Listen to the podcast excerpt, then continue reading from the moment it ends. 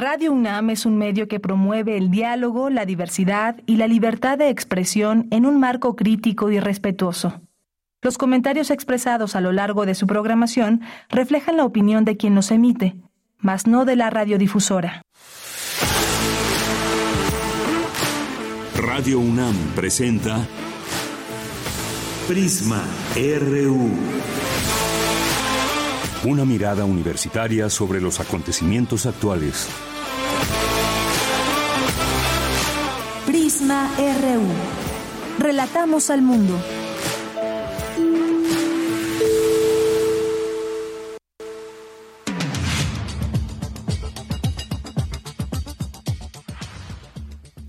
Tal? Muy buenas tardes. Muchas gracias por acompañarnos aquí en Prisma RU. Estamos iniciando este informativo hoy martes 2 de mayo del año 2023, una con dos minutos y mucha información que les tenemos preparada a ustedes en este día. Vamos a platicar de Tamaulipas. Tamaulipas que ha sido un foco eh, rojo, un foco importante de atención respecto a la seguridad en el país, así como en algunas zonas focalizadas y específicamente también allá en Nuevo Laredo.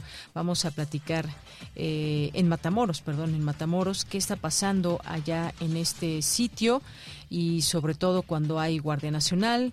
Recientemente se cambió de gobernador. ¿Qué hay en esta zona?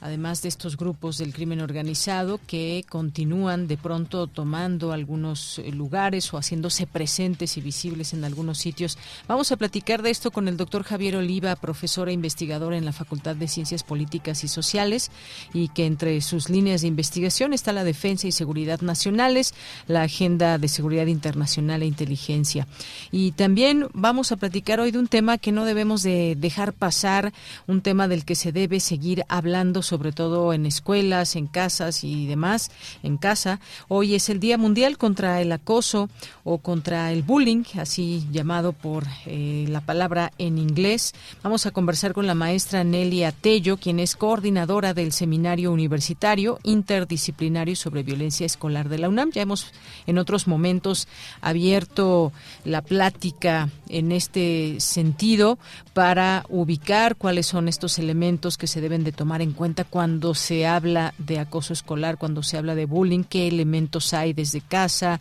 cómo se platica o cómo se intenta solucionar esta problemática en las escuelas. Vamos a tener también, y esto ya en nuestra segunda hora, una conversación con Adrián Monroy, quien es responsable del Bazar Libre Liebre en su décimo aniversario. Nos van a dar todos los detalles cuándo es, de qué trata y más en esta sección con Fundación UNAM. Vamos a tener también hoy martes a Poetas Errantes con Sergio David. Vamos a tener en literatura a Elisa Aguilar Funes, quien es la jefa de, el, del área de proyectos y ediciones digitales de la Dirección de Literatura y Fomento a la Lectura. Nos tiene algunas recomendaciones en este martes también de literatura aquí en Prisma RU. Y en Cultura, Tamara Quirós tiene una entrevista con Malcolm Méndez, integrante de la compañía La Gran Pompa, que nos habla de la función especial de A Capricho en el Teatro de la Ciudad de Esperanza Iris. Esto es parte de lo que tendremos hoy, además de información nacional e internacional. Quédese aquí con todo el equipo de Prisma RU y en nombre de todos soy de Yanira Morán y nos vamos a la información en resumen. Desde aquí, relatamos al mundo.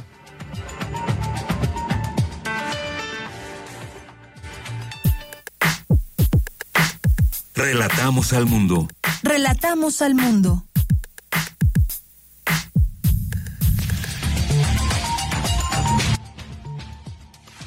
Una con seis minutos. La transparencia es uno de los elementos más importantes tanto para la protección de nuestros datos como en el combate a la corrupción, señaló el director de la Facultad de Derecho, Raúl Contreras Bustamante. En el marco del Día Mundial de la Libertad de Prensa, especialistas analizan el papel de los medios. Participan en la conferencia Mirar a los medios desde los medios, libertad de expresión y autocrítica sobre el quehacer de los medios de comunicación la alfabetización mediática, conocer los derechos de las audiencias y contar con espacios informativos equilibrados cobran importancia en los últimos tiempos para hacer frente a la polarización. Advierte la doctora Irma Heréndira Sandoval del Instituto de Investigaciones Sociales de nuestra Casa de Estudios que la corrupción en México no es política, sino estructural. La tecnología debe ser usada en beneficio de la humanidad, coinciden especialistas en el seminario Derecho Digital y Tecnologías Disruptivas. Y en la información nacional, el juzgado décimo séptimo del distrito de distrito en materia administrativa ordenó al Senado de la República nombrar a los tres comisionados pendientes del Instituto Nacional de Acceso a la Información. El ministro Alberto Pérez Dayán propuso declarar inválida la primera parte del Plan B de reforma electoral. Consideró que fue aprobada violando las normas del proceso legislativo. Un juez federal ordenó la liberación a Jesús, Oscar Navarro Gáratex, director de Administración y Finanzas de Segalmex, así como de dos exfuncionarios de Liconza. Resolvió que no hay elementos para vincularlos a proceso por un supuesto desfalco de 400 millones de pesos en la compra de productos lácteos. El presidente Andrés Manuel López Obrador se reunirá hoy con Elizabeth Sherwood Randall, asesora para Seguridad Nacional de Estados Unidos. Hablarán sobre migración, tráfico de armas y de drogas. Y en los temas internacionales, la Organización de las Naciones Unidas advirtió que la situación en Sudán se encamina a una catástrofe. Los violentos enfrentamientos han dejado más de 500 muertos y se prevé que haya miles de refugiados. Mientras tanto, se anunció una tregua de siete días. El Ministerio de Asuntos Exteriores informó sobre un acuerdo entre el ejército y las fuerzas de apoyo rápido que implica un alto al fuego del 4 al 11 de mayo. Hoy en la UNAM, ¿qué hacer? ¿Qué escuchar? ¿Y a dónde ir? Hoy cierra la convocatoria para instructoras e instructores que deseen impartir cursos y talleres presenciales y virtuales en la Casa del Lago de la UNAM en diversas disciplinas como arte en medios electrónicos, danza, expresiones corporales, artes visuales, literatura, medio ambiente, música y teatro. Tienes hasta hoy para inscribir tu propuesta. Para mayores informes ingresa al sitio oficial www.casadelago.unam.mx. house. ¿Sabías que la ecoansiedad es un impacto psicológico a la salud derivado del cambio climático? Sus efectos se dan de formas diferenciadas en poblaciones vulnerables. Por ejemplo, la pérdida de parques y áreas verdes en las ciudades incrementan las temperaturas y disminuyen la captación de agua de lluvia. Por otra parte, estos espacios verdes propician la relajación, reducen la ansiedad, favorecen la salud mental, educan sobre la naturaleza local y contribuyen a la construcción de redes locales. Conoce más acerca de este concepto en el texto El Parque como Cura de la Ecoansiedad, publicado en la revista digital universitaria. Ingresa al sitio oficial www.revista.unam.mx. Hoy inicia el remate de libros UNAM Primavera 2023, que contará con la participación de más de 30 escuelas, institutos y centros de investigación. Habrá descuentos hasta del 80% en algunas publicaciones. Asiste del 2 al 5 de mayo de 10 a 19 horas al Paseo de las Humanidades ubicado a un costado de las islas en Ciudad Universitaria. Consulta los detalles en el sitio oficial www.libros.unam.mx. No olvides llevar tu cubrebocas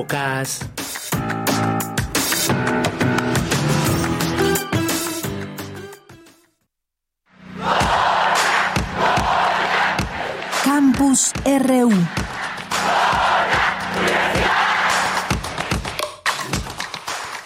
Una con diez minutos, iniciamos nuestro campus universitario hoy 2 de mayo y aquí ya está con nosotros mi compañera Virginia Sánchez. Inician las semanas universitarias por la transparencia 2023 organizadas en la Facultad de Derecho de la UNAM en colaboración con el INAI e Info Ciudad de México. ¿Qué tal Vicky? Muy buenas tardes. Hola, ¿qué tal? De ya muy buenas tardes a ti y al auditorio de Prisma RU. La transparencia es uno de los elementos más importantes, no solo para que se cumpla el derecho humano a estar informados, a la protección de nuestros datos personales, sino también en el combate a la corrupción, de tal manera que las autoridades deben entender que ser transparentes y rendir cuentas no es una cuestión de voluntarismo, sino que es una obligación y nosotros como ciudadanos tenemos el derecho de exigirlo. Así lo señaló Raúl Contreras Bustamante, director de la Facultad de Derecho de la UNAM, al inaugurar las Semanas Universitarias por la Transparencia 2023, organizadas en colaboración con el Instituto Nacional de Acceso a la Información e Info CDMX. Escuchémoslo. El hecho de que nosotros tengamos el derecho de estar informados es precisamente la esencia de la ciudadanía. No puede ser que quien recibe un mandato, quien recibe una responsabilidad, decida si quiere o no informar qué hace con el mandato. Es una obligación. Y al mismo tiempo es un derecho humano para nosotros el poder saber en qué se gasta, cómo se gasta, cómo se ejercen los recursos públicos. Y de alguna manera también el que las cosas se hagan conforme a la ley. Y para ello, la transparencia es un elemento indispensable de la vida democrática. Así que cuando defendemos desde el observatorio al INAI, estamos defendiendo no solamente a una institución pública que se ha ganado su lugar en, en la vida republicana, sino también estamos defendiéndonos nosotros mismos. Asimismo, aseguró, sin transparencia México no tendrá posibilidad de desarrollo social. Por su parte, Blanca Lilia Ibarra Cadena, comisionada presidenta del INAI, aseguró que no hay democracia que pueda existir sin transparencia. La transparencia, dijo, no es negociable y se debe acatar el principio de progresividad. Escuchémosla. Ni el Ejecutivo, ni el Legislativo, ni el Judicial pueden concebirse desde la opacidad Debemos acatar el principio de progresividad que no permite actos u omisiones que tengan efectos regresivos en la efectividad de los derechos humanos. Por tanto, hay que insistir, el INAI y las leyes de transparencia son producto de una lucha ciudadana, impulsada en aquel momento por distinguidos académicos también de aquí de la UNAM, por periodistas, por investigadores, profesores de esta universidad, quienes desde el Grupo Oaxaca o bien desde organizaciones de la sociedad civil impulsaron la creación de un marco jurídico institucional para obligar a las autoridades a transparentar sus acciones. De tal manera que, reiteró Ibarra Cadena, el INAI requiere del respaldo ciudadano que lo hizo surgir y una ruta para ello es difundir su razón de ser. Y bueno, pues mencionarles que estas mesas de por la transparencia 2023 se pueden seguir en el Facebook Live de la Facultad de Derecho UNAM oficial. Esta es la información. Vicky, muchas gracias. A ti, buenas tardes. Muy buenas tardes. Pues sí, todo este tema de la transparencia, que lo más importante es tener esa certeza sobre los recursos, sobre cómo se ejercen, sobre todo porque están en están todos estos elementos en la ley y muchas veces también preguntarse o por qué la dilación de muchas eh, ocasiones algunos temas que puedan tardarse desde eh, estas propias instituciones.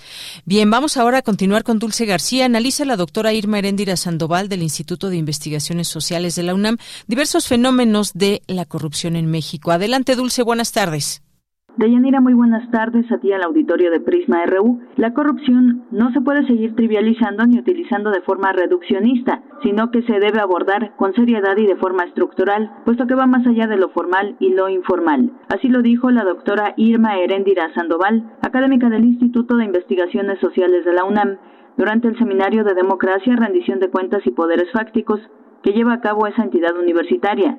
Ahí la académica añadió que hoy es el sector privado el que tiene un gran déficit de rendición de cuentas y por lo tanto de impunidad estructural. Y por ello decimos su combate se basa en, mayores dosis de democracia o de participación cívica, política y desde luego económica. Tenemos un, tema en donde... Eh, esto ya, ya es la crítica que decimos, ¿no? no se trata de subdesarrollo o de un asunto cultural, sino eh, de un tema de poderes fácticos insistió en que la corrupción no es un problema político sino estructural, con relaciones piramidales en donde lo político siempre permea un tema de injusticia. Los estratos sociales económicos más bajos son los victimarios directos de la corrupción. Eh, pero no es un problema cuestiones de clase, nada más, tampoco es un tema de cuestiones estatales, en donde los servidores públicos de bajo perfil sean los que están llenándose la, eh, los bolsillos a costa de, de sobornos o de coimas o de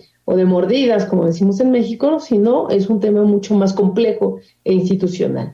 Dijo que otro de los fenómenos de la corrupción que está presente en el contexto mexicano es el de la captura del Estado, surgido de intereses económicos rentistas, en donde hay un tema de abuso de lo estatal para beneficios privados, motivos por los cuales el combate a la corrupción también tiene que ser estructural. Esta es la información. Muy buenas tardes.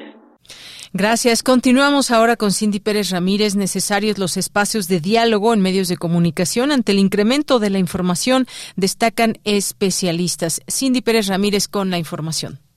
Deyanira, es un gusto saludarte. Muy buenas tardes. Los medios de comunicación tienen como objetivo ser el canal a través del cual las sociedades se informan, se comunican y obtienen información. No obstante, actualmente entretienen, informan, persuaden, forman opinión y en menor medida educan. Así lo dijo Carola García, directora de la Facultad de Ciencias Políticas y Sociales, en el foro organizado por esa entidad universitaria. Mirar a los medios desde los medios, libertad de expresión y autocrítica sobre el quehacer de los medios de comunicación. Actualmente circulan un gran contenido de mensajes en los medios tradicionales, en las plataformas, en la red, y resulta fundamental estar muy atentos a lo que está ocurriendo y ser muy críticos con respecto a los espacios que los medios plantean. Hoy en día la televisión tiene como reto adaptarse a las plataformas digitales, pero también aportarle a los usuarios herramientas que puedan usar en su beneficio y con libertad. Hoy en día se habla no solo de brecha digital, sino de analfabetismo digital. Por su parte, Gabriel Sosa Plata, defensor de las audiencias y conductor del programa Media 20.1, habló de la importancia de tener espacios donde exista el diálogo ante el momento polarizado que vivimos.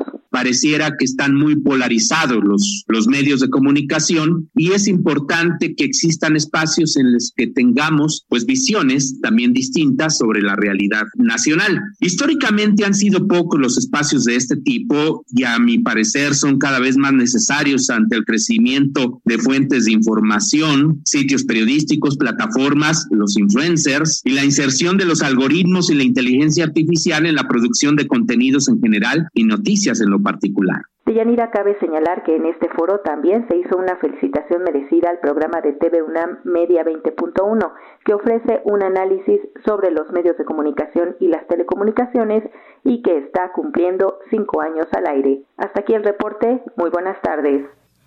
Gracias, Cindy. Bueno, pues muy importante todo esto que se discuta, por supuesto, los nuevos retos, por ejemplo, de la televisión que decía la doctora Carola, adaptarse también a las plataformas digitales, que son pues un consumo mayoritario ya también entre muchas personas, y, más que la brecha digital, hablar de analfabetismo digital también. Y eh, pues te escuchábamos también ahí al analista y experto en medios, Gabriel Sosa Plata, que explicaba sobre estos espacios que hoy tenemos y que nos dan la posibilidad de que desde distintas ópticas comprendamos nuestro entorno y que siempre son necesarios estos, estos espacios. Y quién se iba a imaginar ahora estar hablando también de algoritmos, inteligencia artificial y todos los elementos que se van sumando a una realidad. Y por supuesto, desde aquí una felicitación a Gabriel Sosa Plata porque cumple cinco años al frente de este programa Media 20.1 ahí en TV UNAM. Bien, pues continuamos. Ya está aquí Luis Fernando Jarillo, que nos va a platicar del siguiente tema, la alfabetización mediática, conocer los derechos de las audiencias y contar con espacios informativos equilibrados, cobran importancia en los últimos tiempos para hacer frente a la polarización. ¿Qué tal, Luis? Muy buenas tardes, bienvenido. Muy buenas tardes, Deyanira, a ti y al auditorio. Así es, esta mañana en la Facultad de Ciencias Políticas y Sociales se llevó a cabo la mesa de análisis La importancia de la alfabetización mediática e informacional en la era de las plataformas digitales, organizada por TV UNAM y por el Centro de Estudios de Ciencias de la Comunicación. El encuentro estuvo moderado por Gabriel Sosa Plata, académico y defensor de las audiencias de Canal 22 y Canal 44. Al inicio del de, encuentro, Sosa Plata celebró el aniversario, como ya decíamos, de Media 20.1, el, el programa de TV UNAM que surgió de la necesidad de hablar sobre los medios de comunicación e informar a las audiencias de la importancia de conocer sus derechos, contar con un espacio libre de fobias políticas que permitan escuchar una diversidad de pensamientos, eh, y de ideas que son a veces diferentes a los que nosotros eh, pues tenemos. El cineasta Armando Casas y Sosa Plata comenzaron con este proyecto y cinco años después pues el programa ha presentado más de 200 entrevistas diferentes. Eh, vamos a, escuchar una partecita de lo que dijo. Media 20.1 pone un granito de arena en la llamada alfabetización mediática e informacional y lo hace sin, sin, sin fobias, desde la visión universitaria, desde la UNAM, porque ahora pareciera que están muy polarizados los, los medios de comunicación y es importante que existan espacios en los que tengamos pues visiones también distintas sobre la realidad eh, nacional ante el crecimiento de fuentes de información, sitios periodísticos, plataformas, los influencers y la inserción de los algoritmos y la inteligencia artificial en la producción de contenidos en general y noticias en lo particular.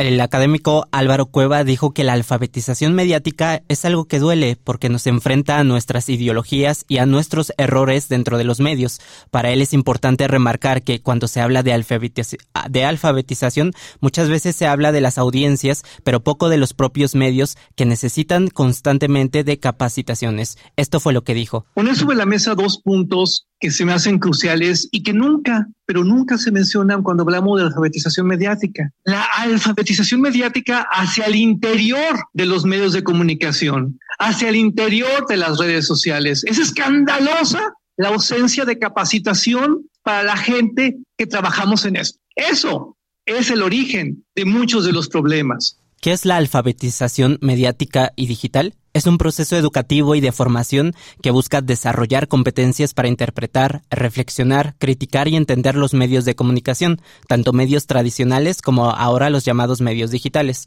Para la doctora en ciencia social Janet Trejo Quintana del Colegio de México, los niños, niñas y jóvenes, a pesar de haber nacido en un contexto de digitalización, sí necesitan y requieren de alfabetización mediática, formarse habilidades críticas para poder encontrar fuentes con credibilidad y acceder a conocimientos pero también competencias cívicas y democráticas. Escuchemos. Eh, también la alfabetización mediática e informacional nos permite acceder a conocimiento, pero insisto, debemos saber en dónde están esas fuentes fiables para acceder a ese conocimiento.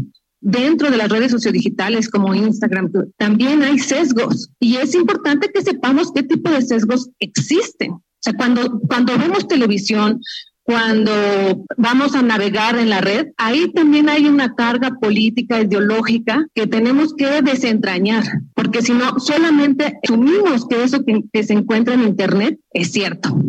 Por su parte, la doctora investigadora y académica Beatriz Solís sostiene que la alfabetización mediática tiene que ver con aprender el cómo usar las tecnologías, pero también es fundamental la alfabetización en términos éticos para asumir la responsabilidad que tienen quienes se comunican con nosotros eh, hacia las audiencias. Para ello, las audiencias deben de estar presentes al momento de la producción de contenidos. Escuchemos su reflexión. Evidentemente tiene que ver con el aprendizaje del cómo usar la tecnología o la parte técnica, ¿no? Pero también es fundamental que tenga alfabetización en términos éticos para asumir la enorme responsabilidad que tienen quienes se comunican con nosotros, quienes nos quieren decir algo. Si no piensan en aquellos a quienes van a dirigir su mensaje en términos éticos, no en términos mercadológicos, nos van a decir poco. Además del técnico y el ético, es el del aprendizaje y la experimentación de nuevas narrativas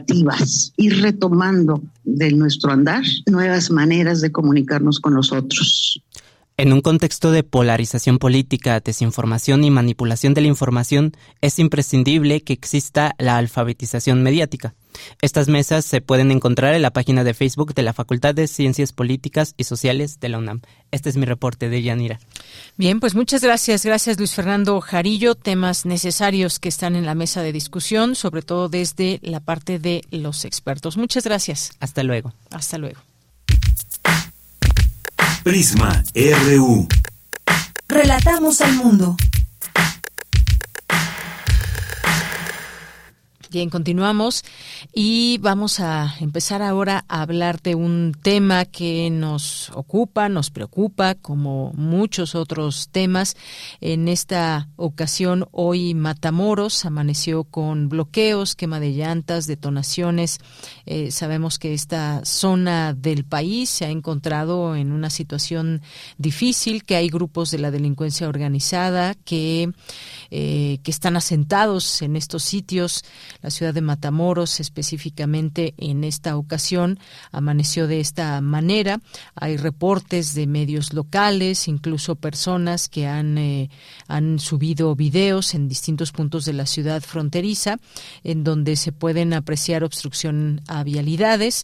También hay escuelas que han cancelado clases hoy martes y también eh, pues se comparten en redes sociales fotografías que dan cuenta de esta situación. Y eh, según también las primeras versiones, elementos de la Secretaría de la Defensa Nacional, la Sedena, la Guardia Nacional y la Seguridad Estatal se desplegaron en los sitios reportados para retirar estos bloqueos. Sin embargo, pues las autoridades hasta hace unos momentos no se habían pronunciado al respecto sobre información de estos hechos. ¿Y qué está pasando en una de estas zonas que están, como les digo, focalizadas en el país? Hablemos de ello con el doctor Javier Oliva, profesor e investigador en la Facultad de Ciencias Políticas y Sociales de la UNAM, adscrito al Centro de Estudios Políticos y entre sus líneas de investigación está la democracia, defensa y seguridad nacionales, agenda de seguridad internacional e inteligencia. ¿Qué tal, doctor Javier Oliva? Bienvenido, buenas tardes. ¿Qué tal, Deyanira? Qué gusto de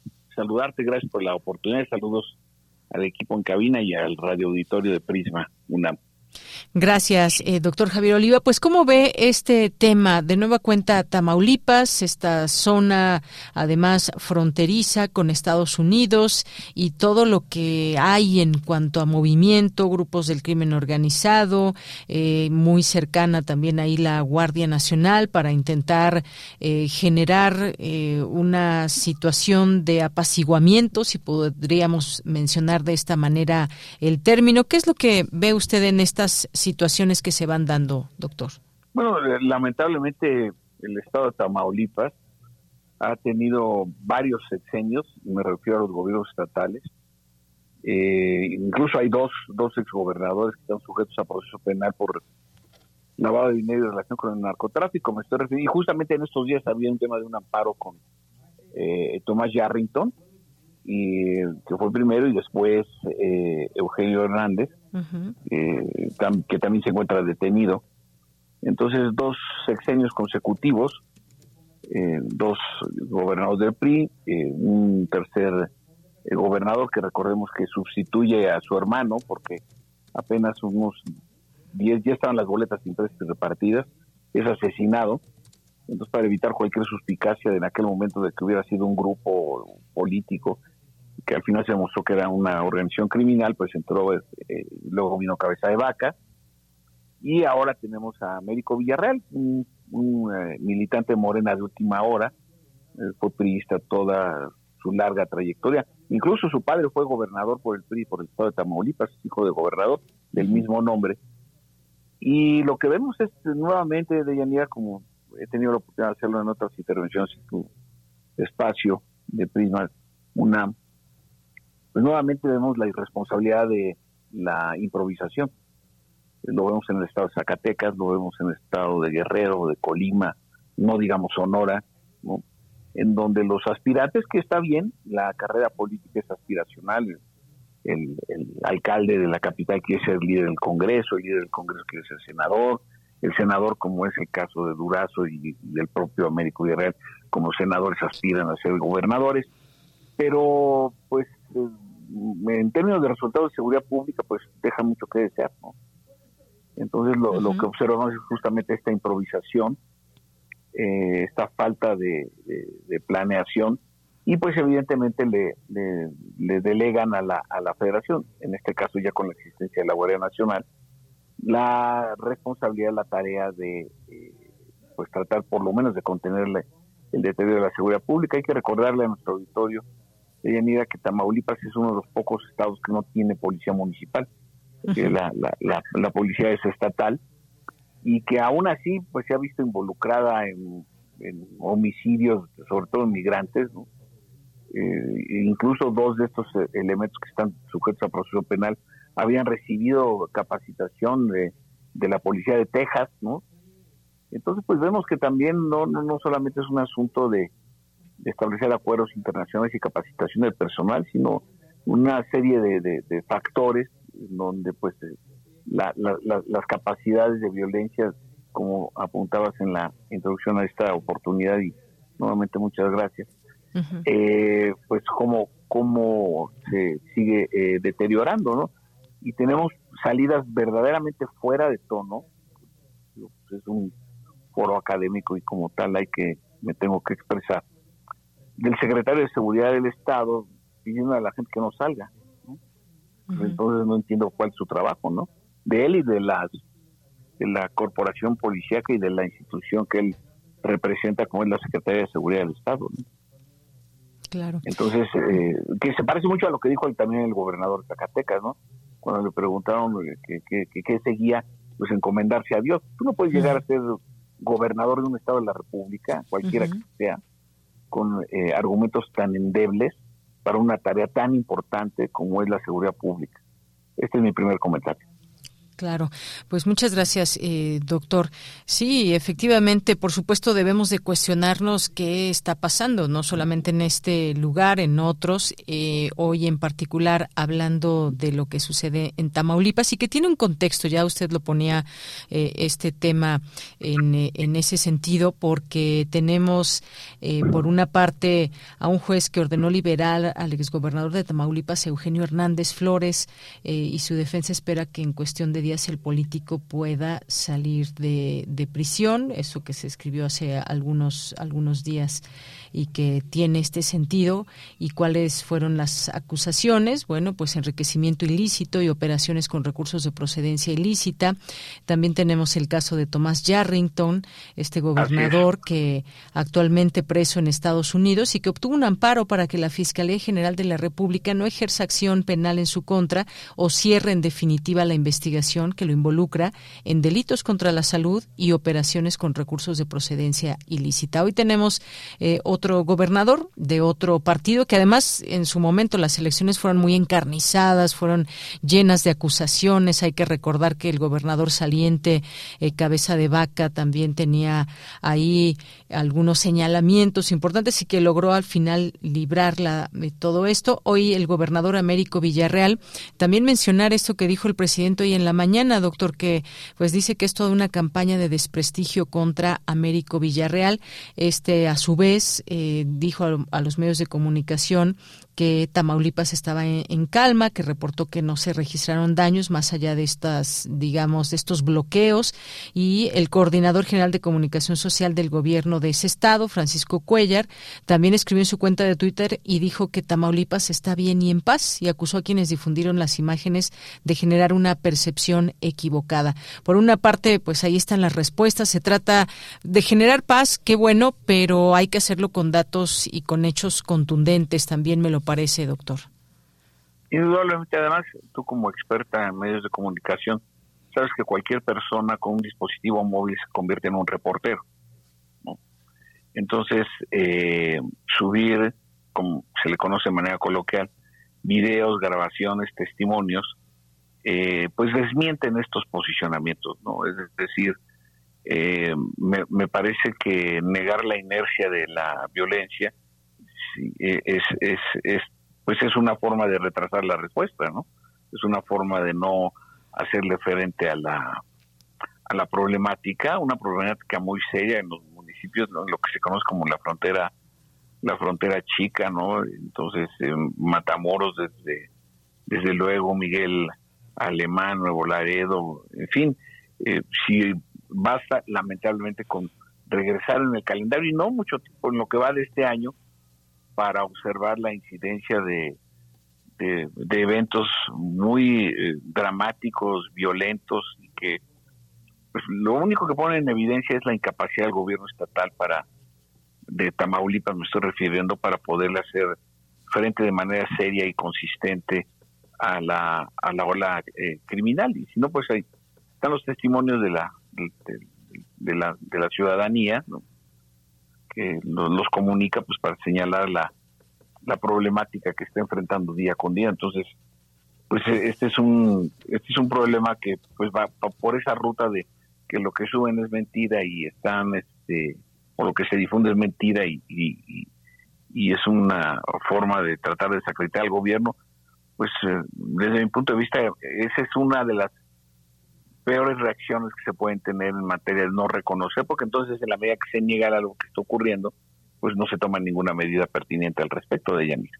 Claro, pues sí, esta es la situación que apremia y, de pronto se queda una idea de que las autoridades eh, pues están como amarradas de manos ante el crimen organizado, ya son, van pasando los años, van pasando también distintos gobernadores y, eh, y uno se pregunta quién, cómo se dejó crecer este problema, esta situación que aunque como puedan decir las autoridades focalizada, no es que esté todo Tamaulipas en llamas, ni mucho menos, pero sí hay eh, zonas y además esto pues tiene una eh, permea vaya en nuestra en nuestra mente. Cuando alguien piensa en Tamaulipas más allá de, de ubicar también una posibilidad de hacer turismo, de conocer este estado y demás, pues también viene rápidamente el tema de la violencia desafortunadamente, así que pues mucho tienen que hacer las autoridades o cómo desenquistar también de pronto esas situaciones que se puedan dar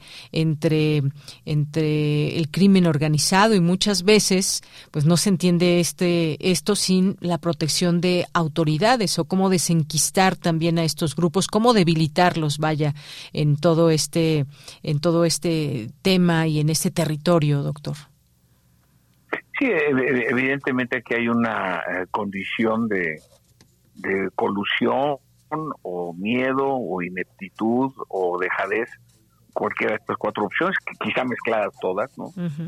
Eh, respecto de la contención a la, a la criminalidad. Eh, estamos leyendo de reporteros y, especialistas en estos temas de que eh, un repunte que bueno, una de las causas que explicaría el repunte de la violencia en Tamaulipas es la intención de la organización criminal compleja, como yo las denomino, de nueva generación, para hacerse el control de la frontera.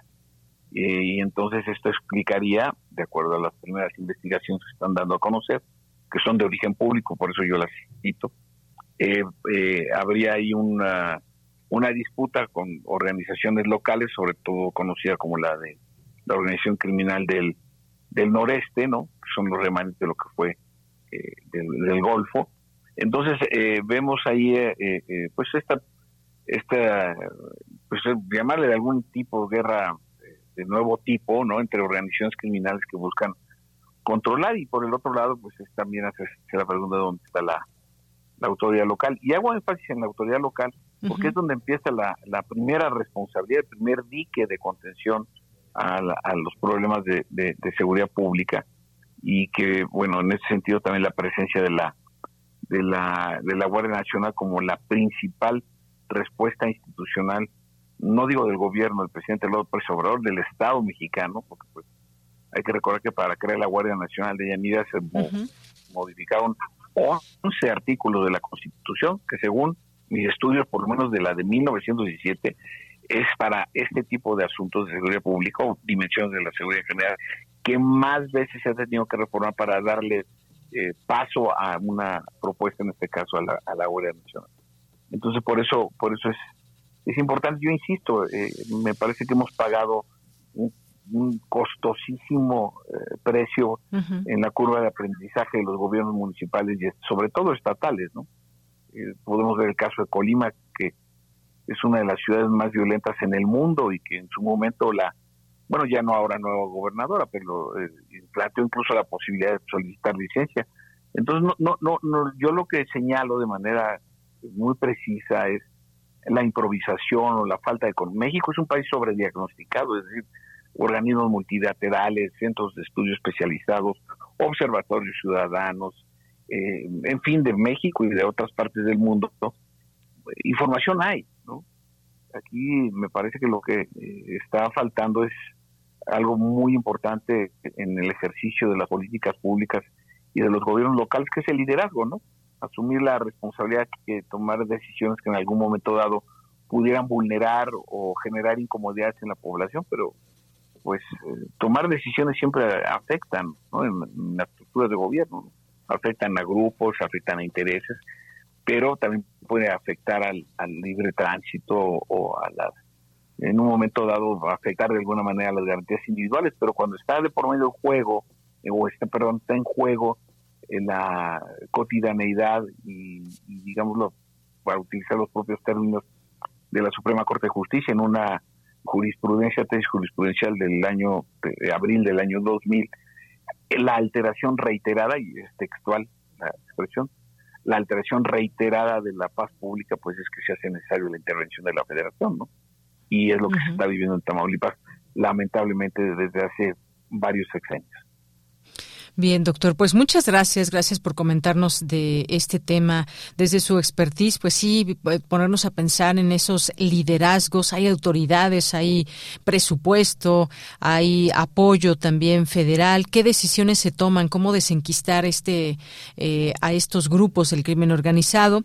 ¿Cómo es eh, esta convocatoria y además también eh, cómo atacar este problema? ¿Cómo se vive en Tamaulipas? todos los índices que se deben de tomar en cuenta desde educación, eh, acoso, eh, eh, cómo está el tema familiar, en fin, porque todo esto pues nace desafortunadamente desde un contexto también que se tiene, cuáles son las oportunidades, por ejemplo, en Tamaulipas para las los jóvenes que muchas veces son o hemos visto que estos grupos del crimen organizado desafortunadamente se nutren de muchos jóvenes, así que hay mucho por seguir conversando de todo esto, tratar de indagar y, entender cuáles son estas situaciones que deben apremiar dentro de un, de un gobierno, de un Estado, como es el caso hoy que traemos de Tamaulipas. Pues muchas gracias, doctor, como siempre. Gracias a ti, nada más cerrar con una observación muy rápida. Ahí están los, los testimonios, los reportajes en varios medios convencionales el día de hoy, donde en Nueva Generación también entrega juguetes a decenas de niños en las colindancias de los estados, en los altos de Jalisco, en la colindancia de Jalisco con Guanajuato. Pues, pues generación de base social y no se ve la intervención de ninguna autoridad, ni siquiera las municipales. ¿no? Entonces esto, pues sí es es más que preocupante porque pues es, generar una vinculación ya no digamos con jóvenes que reclutan para actividades criminales, sino con niños. Entonces, eh, ahí están los diarios, ¿no? Es algo que está circulando hoy y que va muy a la par de lo que tú acabas de señalar. Muchas gracias por el espacio. A usted, como siempre, doctor, un abrazo.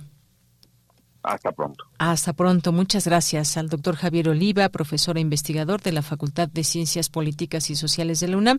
Y entre sus, eh, entre sus temas de eh, expertise está la defensa y seguridad nacionales. Continuamos.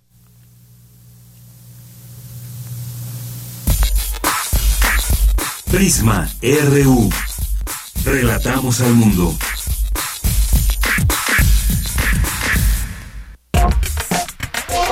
Tu opinión es muy importante. Escríbenos al correo electrónico prisma.radiounam@gmail.com.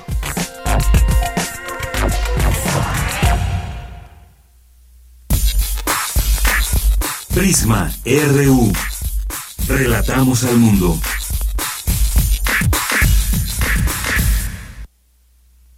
Bien, continuamos, son las 3, eh, 13 horas con 45 minutos. Hoy es el Día Internacional contra el Bullying o el Acoso Escolar y desde la UNAM se hacen eh, estudios, se conoce de cerca este problema y en un momento vamos a platicar con la maestra Nelly Otello, pero por lo pronto les platico un poco de este tema porque el objetivo es hacer conciencia sobre el riesgo del acoso escolar y el bullying en los niños, y jóvenes a nivel mundial, así como buscar los mecanismos para evitar este, este problema que ya se ha vuelto un problema como tal hoy en día y que se ha convertido en un peligro para la población infantil y juvenil, como desde un aula, por ejemplo, eh, se plantea este tema desde los y las maestras que están a cargo de un grupo, ya sea en primaria o incluso en la secundaria, que son sobre todo estas edades y estos, eh, estos niveles académicos donde se da más este acoso escolar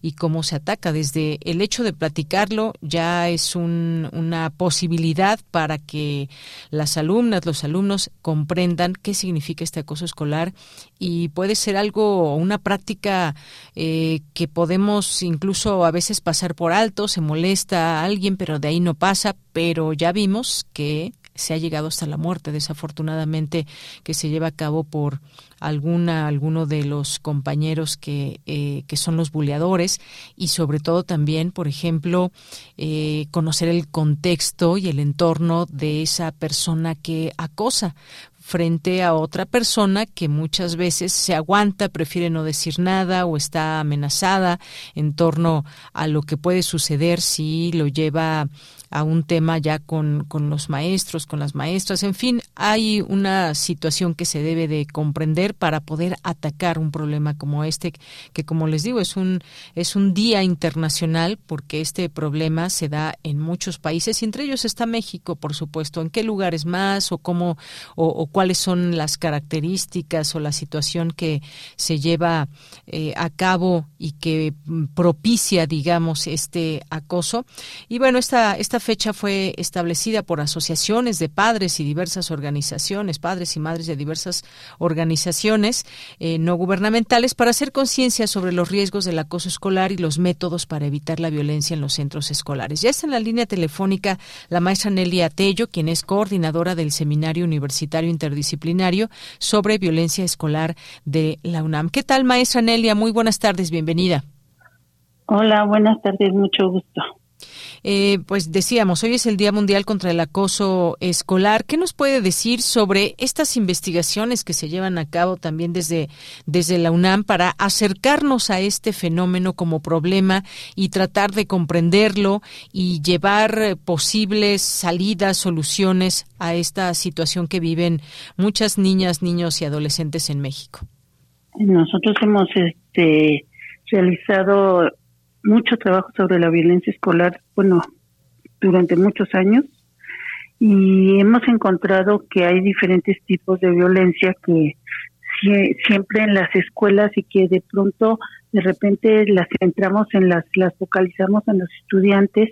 Habría sido este fenómeno del bullying muy tratado muy visto y muy reflexionado sobre todo en, en quinto y sexto de primaria y en secundaria y ya menos se encontraba en las prepas y en las universidades. Sin embargo, encontramos que después de la pandemia, eh, no solo por, por la por la nueva capacidad de las redes de hacernos conocer qué es lo que pasa al minuto, sino también por porque hemos encontrado que se empieza a dar de una manera exponencial el bullying en diferentes planteles escolares y lo estamos relacionando con el tiempo de, la pandemia, con la pandemia, en donde los niños que van ahora en, en prepa e inclusive hasta la universidad, eh, no tuvieron mucha capacidad de, desarrollo de sus habilidades socializantes y entonces ahora encontramos con mayor con mayor fuerza esta presencia del, del bullying escolar. De todas maneras, sigue presentándose de manera más intensa en las secundarias, sin embargo, sí es, sí es interesante hacer notar que la falta de desarrollo de habilidades sociales nos está afectando en toda la estructura social y en la presencia de la violencia que aunada a un contexto de, de mucha pues de mucha sangre, de mucha de mucho odio, de muchas armas, pues entonces está siendo más cotidiana y no reconocida la violencia que no es con sangre de por medio dijéramos, ¿no? Entonces el bullying tenemos estudiándolo ya varios años y, y podríamos decir primero otra vez las características rápidamente. Tengo algo de tiempo para decir esto. Sí, adelante. Se supone se supone que el bullying lo, lo etiquetamos y lo sacamos del estudio de la violencia en general por su frecuencia y por la caracterización específica que podemos de hacer de él. En este caso, entre iguales, ¿no? Entre iguales, niños que son de la misma edad, del mismo grupo, no necesariamente del mismo género, pero van en los mismos grupos escolares. Es algo que siempre, siempre ha existido, lo más, el más débil y el más fuerte. Y antes se creía, se asumía como que era algo parte de la vida cotidiana en donde inclusive hablábamos hasta del puerquito del salón, claro, ya puedes ver mi edad, ¿verdad? Por, porque eso hace muchos años que ya no se habla, pero en mi edad todavía pues era, era como lo cotidiano y tú tratabas de no ser y tus papás te enseñaban y te decían qué hacer y cómo te defendieras, porque si no te defendías inclusive hasta te iban a castigar ellos. Entonces te sentías amenazado por la escuela y por tu casa. Pues ya te agarraron de puerquito, ¿no? Ya te agarraron de puerquito, claro. Y entonces ahora no, ahora sabemos que es un problema grave y que empieza como algo cotidiano en donde hay una relación eh, emocional entre entre un niño más fuerte, más dominante y uno menos fuerte y menos dominante, más sumiso, como que como que se presta el asunto, ¿no? Entonces no es que se preste, sino que muchas veces el niño boleado ha sido alguien que ha sido ignorado en su salón, que no ha sido tomado en cuenta y que en el momento en que empieza a ser buleado no es evidentemente que sea tan masoquista que le guste, no, lo que le gusta es que empiece a existir, empieza a formar parte de la dinámica del salón pero nada más es el comienzo, porque después el niño otro lo empieza a acosar tanto que entonces le entra un miedo, un pánico, una ansiedad, ya no quiere ir a la escuela, ya no sabe qué hacer ni cómo defenderse.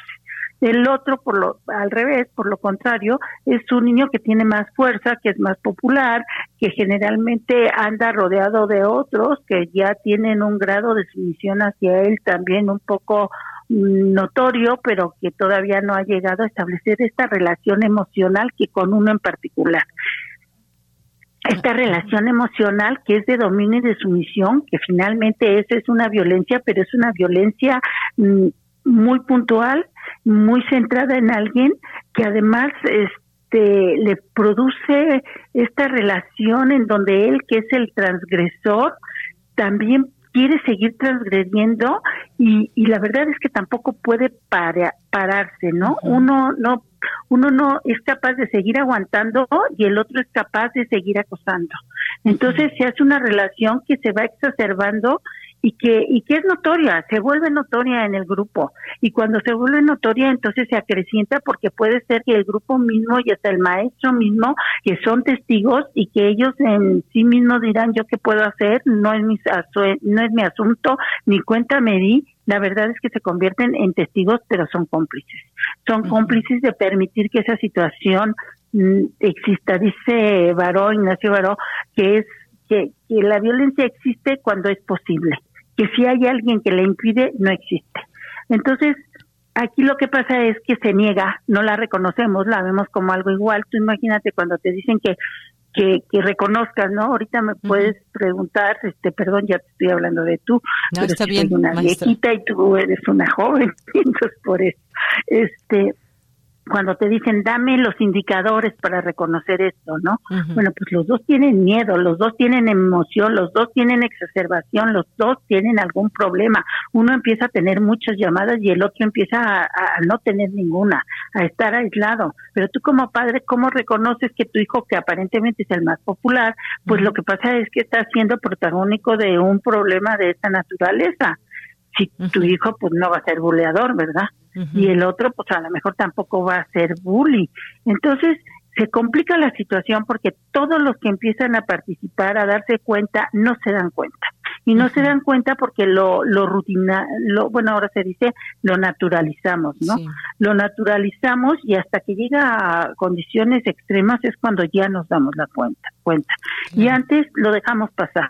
Esto es algo que está sucediendo mucho. Banalizamos la, la, la violencia, la dejamos que se haga más grande, pero ninguna empieza por lo grande, todo empieza de a poco y se va haciendo más grande, pero, pero finalmente entre en los dos hay algo de culpa porque uno de pronto empieza a pensar si se puede defender, pero no puede y el otro empieza si lo deja a pensar si lo deja de hacer pero tampoco puede. Entonces, sí se trata de una relación que necesita ser detectada por los adultos, sobre todo pues por padres y por maestros, más fácil por los maestros y y este y hay que ser atendida, tiene que ser atendida por especialistas, porque si se detecta a tiempo, pues entonces hay que hay que dialogarlo, hay que reflexionarlo, hay que denunciarlo y hay que aprender a decir no los dos, porque los dos están viviendo un momento de descontrol emocional absoluto, que en estos momentos pues no es raro, ¿verdad?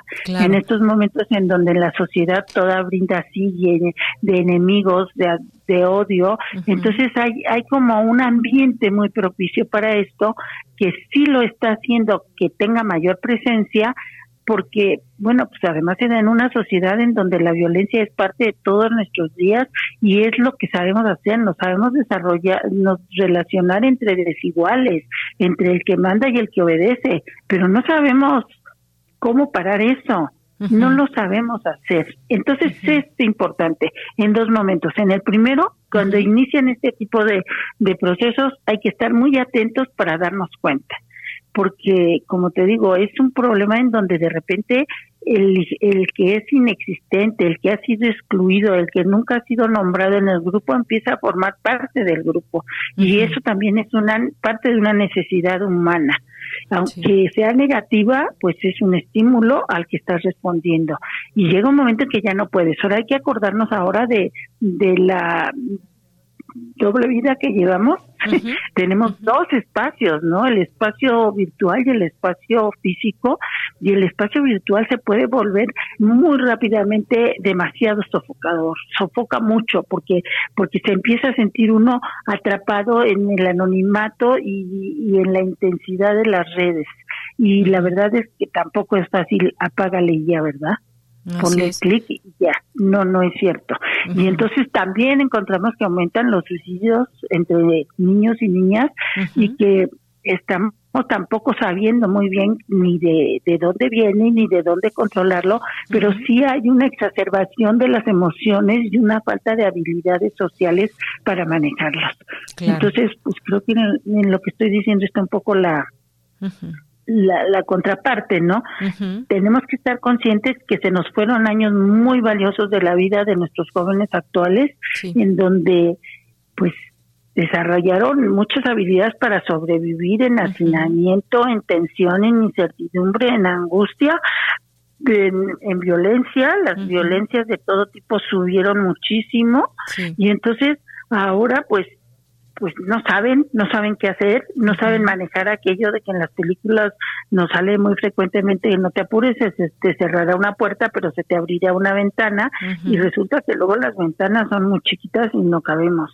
Entonces, hay que hacer, hay que ampliar también las posibilidades de horizontes de, de los chavos, de las chavas y de de que tengan en, tengan otras salidas, ¿no? Porque luego ya los queremos encajonar en donde ya están y a lo mejor lo que necesitan es un cambio de ambiente, necesitan los maestros también una un cambio de grupo, un cambio de de todo y además involucrarse los funcionarios y los directores, porque si no en estos casos lo que solemos hacer es encontrar que vamos a buscar al culpable, ¿no? Y vamos a castigar al culpable. Pero en realidad eh, el, chavo buleador, pues sí, sí es el culpable de lo que acaba de hacer y de lo que acaba de ocasionar, pero en realidad son dos víctimas, son dos jóvenes víctimas que no saben manejarse.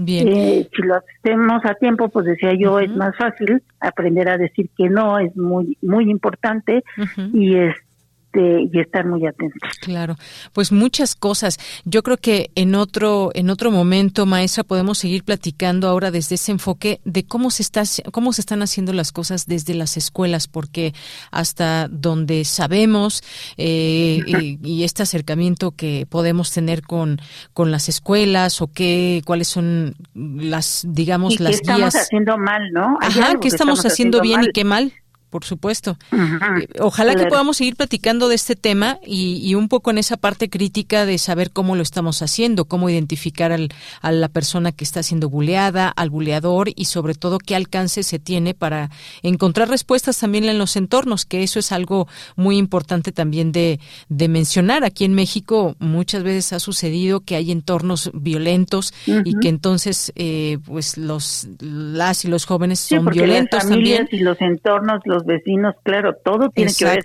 O en otros países, quizás como Estados Unidos, son otras causas, otras formas de, de bulear, en fin, si le parece bien, vamos a dejar pendiente este tema.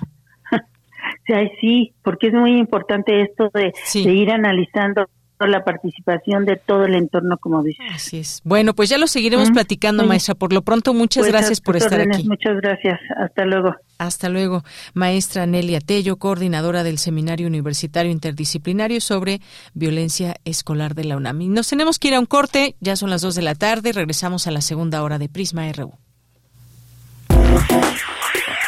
Queremos escuchar tu voz. Síguenos en nuestras redes sociales. En Facebook como Prisma RU y en Twitter como arroba PrismaRU.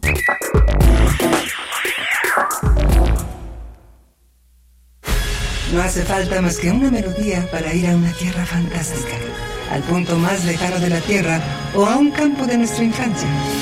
Todo viaje está a un compás de distancia. La Orquesta Filarmónica de la UNAM te invita al programa 3 de su segunda temporada 2023, en el que presenta Parajes de la Memoria, La Selva de Víctor Agudelo, Concierto Rumano de Giorgi Ligeti y Danzas Sinfónicas de Sergei Rachmaninoff. Director huésped Iván López Reynoso. Sábado 6 de mayo a las 20 horas y domingo 7 de mayo a las 12 en la sala Nezahualcóyotl del Centro Cultural Universitario. Ofunam. Ofunam. Segunda temporada 2023. Radio UNAM. Experiencia sonora. Un medio ambiente sano es un derecho.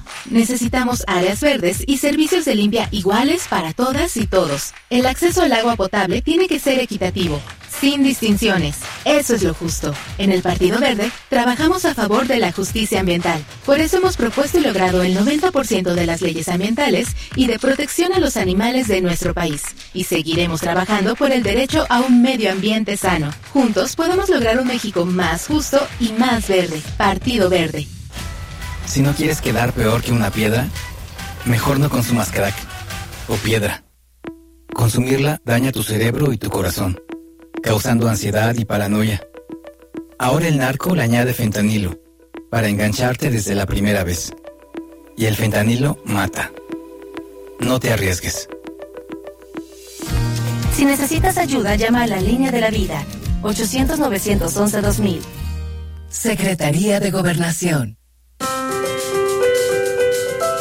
Estimado público, Querida audiencia, en esta radiodifusora universitaria y en la Coordinación para la Igualdad de Género de la UNAM, nos interesa conocer su opinión acerca de nuestros programas y contenidos de género. invitamos a mujeres, hombres y personas de género no binario a ser parte del panel y a darnos su opinión libre en una charla grupal a celebrarse el miércoles 17 de mayo a las 17 horas.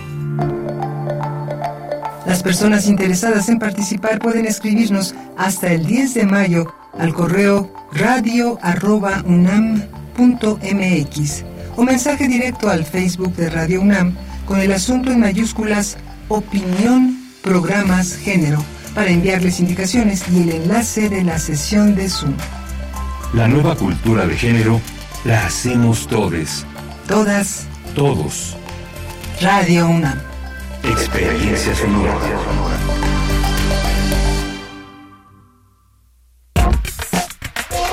Tu opinión es muy importante. Escríbenos al correo electrónico prisma.radiounam@gmail.com.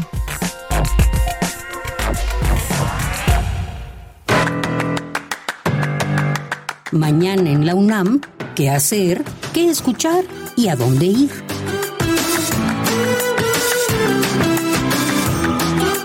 La Coordinación Universitaria para la Sustentabilidad de la UNAM te invita a la inauguración de la exposición fotográfica y presentación del libro Así se ve la minería en México, que contará con la participación de la doctora Leticia Merino y la licenciada Cecilia Navarro de la COUS UNAM. Las citas mañana miércoles 3 de mayo, en punto de las 13 horas, en el auditorio del edificio Amoshcali de la Facultad de Ciencias, en Ciudad Universitaria.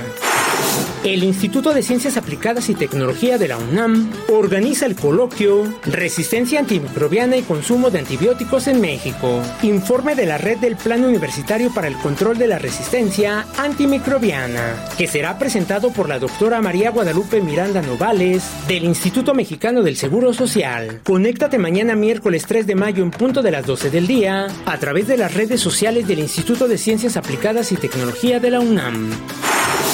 El Centro Cultural Universitario Tlatelolco te invita a visitar la exposición fotográfico-poética Hasta Encontrarles, que se encuentra disponible los días miércoles y jueves de 11 a 17 horas y de viernes a domingo de 11 a 18 horas. Recuerda que en todos los museos de la UNAM es indispensable el uso de cubrebocas. Para Prisma RU, Daniel Olivares Aranda.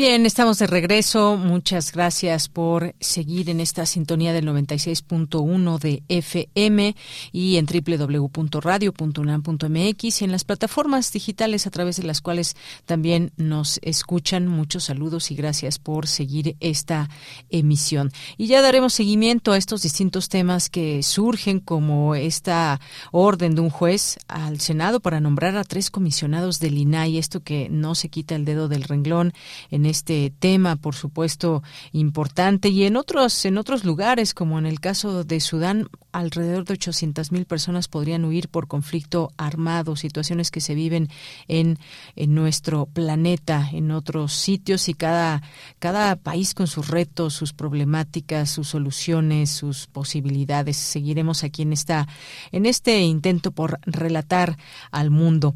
Y bien, pues muchas gracias a las personas que nos están escribiendo en nuestras redes sociales, que recuerden en Prisma, en Twitter nos encuentran como arroba Prisma RU y en Facebook como Prisma RU. Muchas gracias también aquí a quienes nos están escribiendo. Gracias a Rosario Durán, gracias también por aquí que nos escribe Eduardo Mendoza y nos manda muchos saludos. Gracias Eduardo eh, Jorge Morán Guzmán que nos dice la educación en valores y principios es muy pobre, la disciplina escolar ha bajado mucho, los estudiantes están rodeados de ruido llamado música, espectáculos violentos, un vocabulario muy vulgar, muy limitado, hasta soez, un pobre ambiente familiar diferente. El resultado, y bueno, nos deja esta pregunta Jorge Morán Guzmán. Muchas gracias. Paloma G. Guzmán nos dice, se acrecentaron los problemas de violencia durante la pandemia y posterior al regreso a las aulas. La atención, bien lo dice la maestra Nelia Tello, debe atenderse con especialistas. Existen protocolos, marco de convivencia, no hay especialistas para apoyar a regular las emociones. Gracias, Paloma.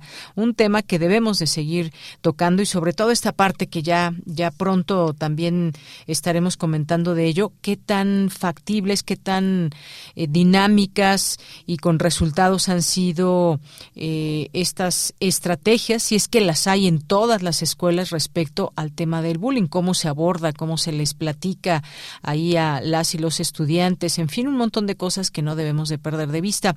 Eh, Abel Fernández, muchos saludos, nos dice desde el CCH y gracias, gracias Abel por continuar en esta sintonía y muchos saludos allá a todas las personas en el CCH Oriente, a todas tus alumnas y alumnos y a ti, por supuesto, como maestro Abel. Gracias. Eh, Menigal Bam, muchas gracias. Eh, Jorge Fra también, muchas gracias por estar aquí presente. Jorge también nos dice, Jorge Morán Guzmán, desde 1960 la corrupción aduanal y policíaca crecía en Reynosa, Nuevo Laredo, Matamoros, no se contuvo y vemos el resultado hoy. Sí, efectivamente, nace quizás alguna célula de violencia y se va haciendo grande. ¿Qué es lo que propicia eh, que un sitio se vuelva más propenso o que en él operen, eh, operen eh, bandas del crimen organizado? ¿Qué hay en ese entorno? ¿Qué hay con las autoridades? ¿Qué pasa con su sociedad? Hay muchas cosas que quedan por responder y seguir analizando, pero sobre todo también entender este fenómeno como tal, un fenómeno que crece y por qué crece. Y ahí creo que puede haber respuestas. Y una vez que ya está enquistado este problema, que se hizo muy grande, pues también la solución viene muy difícil. Em, bien, muchas gracias, Jorge, que también nos dice el, el, Instituto Latinoamericano de la Comunicación Educativa impartió un curso de educación para los medios, para analizar bien los medios comunicativos. Este, este curso debe impartirse en todos los niveles educativos. Gracias, Jorge. César Soto nos dice la seguridad pública estatal y municipal no está respondiendo a las necesidades de prevención y combate directo a grupos delictivos en Tamaulipas y Nuevo León, donde es deficiente y débil la policía política criminal estatal y federal. Gracias, César. Jorge también nos dice, necesarios los espacios de diálogo en medios de comunicación, pero reflexionemos sobre la informomanía que nos ahoga. Propongo una mesa sobre este tema. Gracias, Jorge. Eh, David Castillo, muchas gracias. También, eh, también nos dice Jorge, cuando el primer virrey hispano se le permitió tomar bienes no declarados, empezó nuestra muy triste relación con la corrupción que se volvió pésima costumbre protegida por la impunidad. Y las personas que lo protegen también a la corrupción o que se sirven de ella, también hay que mencionarlo. Muchas gracias, eh, Jorge. Eh, Checo, también muchos saludos, también eh, gracias aquí por sus comentarios. también David Castillo, gracias, doctor Javier Oliva, magnífica explicación y señalamientos muy precisos. David Castillo, Mario Navarrete Real, también muchos saludos. La hora de la comida, gracias por el video. Andrés Mar, que también siempre está presente, nos escucha. Gracias también a nuestras amigas y amigos del PUEX UNAM, también siempre en esta sintonía. Abelina Correa, también muchos saludos. David Castillo nos dice toda, perfecto, todavía recuerdo hace varias administraciones, administraciones donde se compraron ceniceros de pie con un costo de 1.500 cada uno para la oficina de, de, rectoría. Lástima porque no se podía fumar en lugares cerrados. Muy buenas tardes a todos, amigos colaboradores radionautas. Gracias, David Castillo. Movimiento Nacional de Usuarios, Alma Rosa Luna, muchas gracias también. Y aquí le seguimos leyendo con todo cariño y gusto aquí en este espacio. Y los que nos lleguen, le seguimos leyendo como Román Castro, Abelina Correa, Héctor Castillo, también nos dice que tuvo a, tuve a principio de año una experiencia con un maestro del CECATI. Uno siempre tuvo mala forma de dirigirse con el alumnado. Quise aguantar el periodo de curso de tres meses, pero después de dos meses se tomó más personal, eh, se tornó más personal, lo, reporté con su supervisor y ante la SEP y no pasó nada. Gracias Héctor Castillo aquí por eh, contarnos y hacer este, este comentario. Marco Fernández también le mandamos muchos saludos y nos vamos, nos vamos ahora a con Fundación UNAM. Prisma RU. Relatamos al mundo.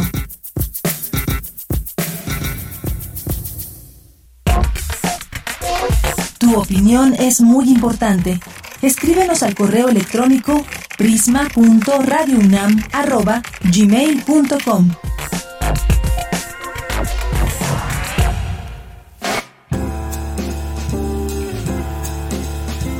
Fundación UNAM Dos de la tarde con 14 minutos. Recibo con mucho gusto a Adrián Monroy, quien es responsable del Bazar Libre Liebre en su décimo aniversario. ¿Qué tal, Adrián Monroy? Muy buenas tardes. Hola, ¿qué tal? Muy buenas tardes. Adrián, pues platícanos eh, por parte aquí de Fundación UNAM en este espacio, cuándo comienza, de qué trata este Bazar Libre Liebre. Mira, nosotros somos una plataforma que apoya a jóvenes emprendedores eh, hacemos eventos mensuales eh, o quincenales para distribuir productos mexicanos. En esta ocasión, nuestro evento se realiza en el Palacio de la Autonomía, que es un recinto de la Fundación UNAM, este 6 y 7 de mayo. Celebramos también nuestro décimo aniversario y pues estaremos este, acompañados de muchas marcas mexicanas, bandas, eh, bueno, grupos musicales y también eh, talleres que son este, abiertos al público, que están ahí en nuestras redes sociales. La programación se va publicando en nuestro Instagram y Facebook. Y pues ya llevamos 10 años aquí en la Ciudad de México con un proyecto autogestivo y pues básicamente comenzamos a trabajar con la Fundación UNAM desde el 2017, ahí en el Palacio de la Autonomía y pues hemos hecho una buena mancuerna en este, en este proceso de, de trabajo difundiendo la cultura eh, independiente de la Ciudad de México y pues procesos de emprendedores. Muy bien, bueno, pues interesante conocer esta plataforma donde se agrupan jóvenes, emprendedores, este proyecto que es autogestivo. Eh, como, ¿De qué productos estamos hablando? Cuéntanos y qué es lo que podemos encontrar en este bazar. Mira, tenemos eh, diferentes rubros. Joyería, hay muchos maestros joyeros que trabajan ahí con nosotros, eh, comida, repostería, ilustración, arte, también tenemos confección de ropa, de moda, eh, eh, cosmética orgánica, que también ahorita está muy en boga, eh, el cuidado del cuerpo y de la piel con productos orgánicos. Eh, también tenemos bolsos, calzado y pues todo lo que pueda hacer. Este, hay proyectos diversos como impresión 3D, también hay marcas que trabajan y distribuyen productos que hacen en, impresión 3D. Eh, entre otros, básicamente ahí como que se derivan muchos productos pequeños y son marcas eh, jóvenes que han decidido emprender desde cero, o sea, con algunos, digamos, son jóvenes que están buscando una vía, una alternativa para generar recursos económicos y generar pequeñas empresas para poder este, vivir dignamente. Muy bien, pues sí, importante generar estas oportunidades y que se agrupen en esta plataforma jóvenes que muchas veces tienen ideas, pero no hay quizás esa posibilidad en cuanto a recursos y demás. Y me parece que esto que los une, pues da una, una fuerza entre todas y entre todos para que puedan tener esta visibilidad, para que estos productos mexicanos puedan también ser conocidos, que pueda haber un sitio además especial que, que los cobije, digamos, y que puedan dar pauta a generar y a desarrollar todo este emprendimiento. Nos dices que además 10 años, ¿cómo ha sido esta experiencia? Cuéntanos un poco, Adrián. Pues mira, eh, yo soy egresado de la UNAM, de la Facultad de eh, Artes y Diseño, eh, la INAP, y estudié artes visuales y me dediqué a la ilustración. Comencé con un proyecto junto con mi socia Que era venta de productos ilustrados, ¿no? y pues participamos en varios proyectos, varios bazares en aquella época y decidimos formar el nuestro para poder apoyar a jóvenes como nosotros que estaban emprendiendo. Y desde entonces empezamos el 4 de mayo del 2013, fue el, primer evento que realizamos y pues no hemos parado, ha sido un proyecto autogestivo, porque nosotros realmente no nos dedicamos a, a procesos este, empresariales, pero ha sido muy interesante porque hemos conectado durante esos 10 años con muchos emprendedores y artistas y gente que se dedica a producir y eh, productos, digamos, como que deciden hacer esto, ¿no? Y todo lo que nos ha, ha, enseñado pues ha sido a partir de conocer gente, conectarnos con otras personas que nos han ayudado en toda la logística, en, en procesos de visibilización con las redes sociales, trabajo este, también, eh, pues sí, de, también nos ha funcionado mucho que la gente nos recomienda porque les gusta eh, lo que encuentran con nosotros en el bazar, porque son productos originales, mexicanos, que no vas a encontrar en otra parte, pues de, digamos, del mundo, porque hay gente que hace sus productos de manera artesanal y eh, pues están distribuyendo ahí. Entonces ya durante 10 años hemos hecho más de 120, 130 eventos, a veces este, o hasta más, ¿no? Hemos estado trabajando de una manera muy, muy continua con esta idea de, de permanecer y crecer y pues afortunadamente a pesar de las vicisitudes como la pandemia o el terremoto del 2017, pues hemos seguido adelante. Y gracias al apoyo de la gente, porque nuestro público es un público joven que valora los productos mexicanos y también toda la, tendencia de consumo local, que es pues, algo para reivindicar un poco, ¿no? También lo que se hace aquí de manera, de manera este, local, que es importante como restituir, digamos, el balance en una economía un poco más horizontal. Estamos proponiendo eso que haya más participantes, más gente que se, que, se, que tenga la iniciativa de, generar en pequeñas empresas, porque al final eso es lo que va a hacer que México en un futuro tenga una mayor salud, digamos, en el sentido económico. Muy bien, bueno, pues sí. Gracias por platicarnos de este tema, de esta plataforma, de quienes la, la conforman y estas propuestas que se escuchan muy competitivas para quienes aún no conocemos este, este bazar, pues justamente también nos viene a la mente cómo se generan estas eh, propuestas desde este emprendimiento y cómo, por ejemplo, se enfrentan a una serie de situaciones y me refiero a marcas que ya venden todos estos, este tipo de, productos, pero que ahí están y que son una opción a la que podemos mirar y que invitamos desde este espacio a conocer en este Bazar Libre Liebre. Que bueno, pues algo con lo que te quieras despedir, Adrián, y recuérdanos por favor las fechas, el sitio, los horarios para que lo vayamos poniendo en la agenda. No, pues eh, justo hay que mirar a, a, todos estos nuevos emprendedores porque también es una nueva ola de jóvenes creativos que están tratando de hacer sus empresas, sus emprendimientos y pues habemos muchos, ¿no? Y creo que es importante que las nuevas generaciones empiecen a, mirar hacia, hacia adentro, digamos, hacia lo que está sucediendo de manera local. Y también, pues nuestro evento se realiza este fin de semana, el 6 y 7 de mayo, en el Palacio de la Autonomía, que es un edificio que está en el centro histórico, muy cerca del, Palacio Nacional y Metro de Zócalo. Y estaremos de 11 a 8, de 11 a 8 el sábado y domingo. También pues cabe resaltar que estamos acompañando a la Fundación UNAM, que también es su aniversario número 20, y pues somos parte de, eso y agradecemos también la apertura que, que, nos ha brindado durante estos casi seis años de colaboración con la Fundación, que nos ha permitido crecer y que nos ha permitido tener esta visibilidad y gracias a ustedes por el espacio. Bien, pues muchas gracias, Adrián Monroy. Este fin de semana, 6 y 7 de mayo, en el Palacio de la Autonomía, 11 a 8, ahí tienen una cita con todo esto que nos ha platicado Adrián Monroy, de todos estos productos, desde joyería, como, eh, comida, ilustración, arte, ropa, eh, eh, cosmética, que ahora también muy en boga todo esto, qué tipo de productos utilizar, todo esto de cosmética orgánica, calzado, bolsos y más. Dense una vuelta y ya nos platicarán por lo pronto, Adrián Monroy, muchas gracias por haber estado aquí. Gracias, igualmente, que tengamos buen día. Hasta luego, muy buenas tardes. Gracias Adrián Monroy, responsable del Bazar Libre Liebre en su décimo aniversario. Continuamos y nos vamos ahora con Cindy Pérez Ramírez. La tecnología debe ser usada en beneficio de la humanidad. Coinciden especialistas en el seminario Derecho Digital y Tecnologías Disruptivas. Adelante, Cindy. ¿Qué tal, Deyanira? Es un gusto saludarte. Muy buenas tardes. Durante el seminario Derecho Digital y Tecnologías Disruptivas organizado por el Instituto de Investigaciones Jurídicas, Pablo Pruneda Gross, coordinador de línea Derecho e Inteligencia Artificial de esa entidad universitaria, habló de Chat GPT-4 y la preocupación real que está implicando en el mundo, por lo cual dijo es necesario la regulación. Y es que GPT-4, el más reciente modelo de lenguaje preentrenado de OpenAI, es capaz de realizar con asombrosa precisión tareas como generación de texto, resúmenes, traducción, respuestas a preguntas complejas y más. Que lo que está pasando es que en aras de ganar la carrera, están tomando atajos y están cometiendo errores. En Estados Unidos, que es el campeón, el rey de la inteligencia artificial, pues lo más que se ha logrado, y es mucho, es que en octubre de 2022 se publicara un blueprint for an AI Bill of Rights, o sea, una serie de principios para empezar a generar una regulación de inteligencia artificial. Estos son los primeros, las primeras muestras de lo que llamamos hard law, o sea, leyes, regulaciones con sanción. En tanto, Alicia Trejo Jiménez, doctoranda del Instituto de Investigaciones Jurídicas de la UNAM, se refirió al tema de la identidad digital y la protección de datos. ¿Qué necesitamos precisamente para que sea seguro? Porque precisamente estamos hablando de la identidad de las personas y tenemos que protegerlas.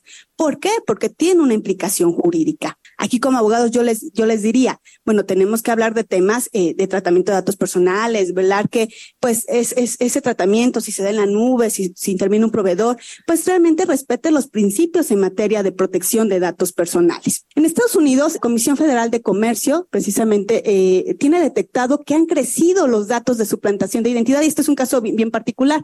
Es el caso de las eh, devoluciones eh, de pagos de impuestos. De Yanira, cabe señalar que el británico Geoffrey Hinton uno de los grandes pioneros en el desarrollo de la inteligencia artificial, dejó su trabajo en Google para poder advertir con mayor libertad de los peligros que plantean estas nuevas tecnologías, según dijo en una entrevista publicada por The New York Times. Hasta aquí la información. Muy buenas tardes.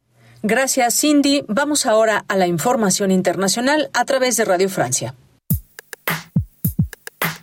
Relatamos al mundo.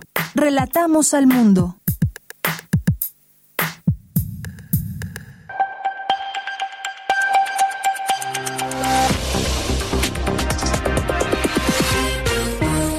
Bienvenidos a este flash informativo de Radio Francia Internacional con Mathieu Duzamy en los controles. Hoy es martes 2 de mayo y así comenzamos con las noticias.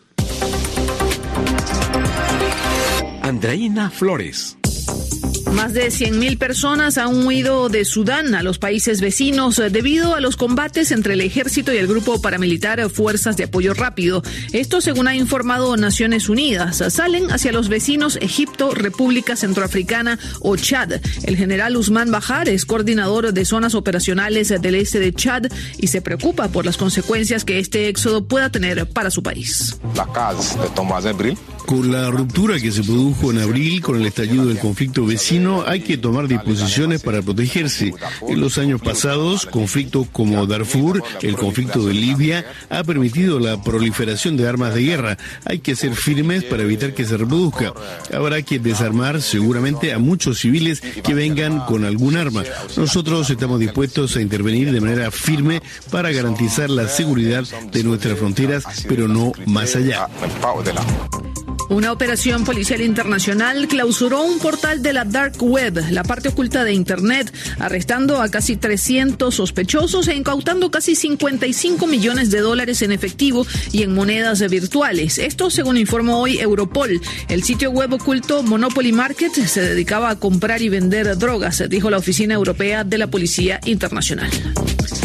La secretaria del Tesoro de Estados Unidos, Janet Yellen, advirtió que el país puede caer en default, en impago de deuda a partir del primero de junio. Los congresistas piden un aumento del nivel de endeudamiento para evitar una paralización de las funciones administrativas del país.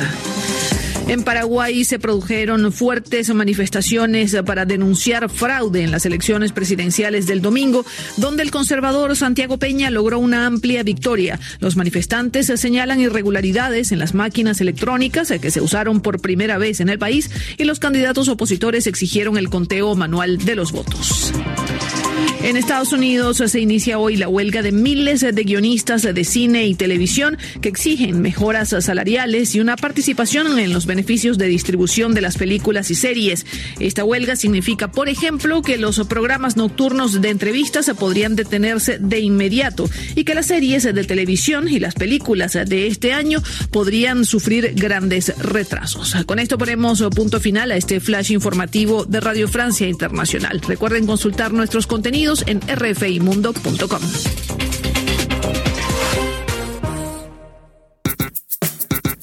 Prisma RU.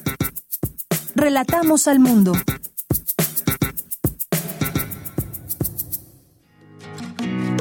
Poeta soy,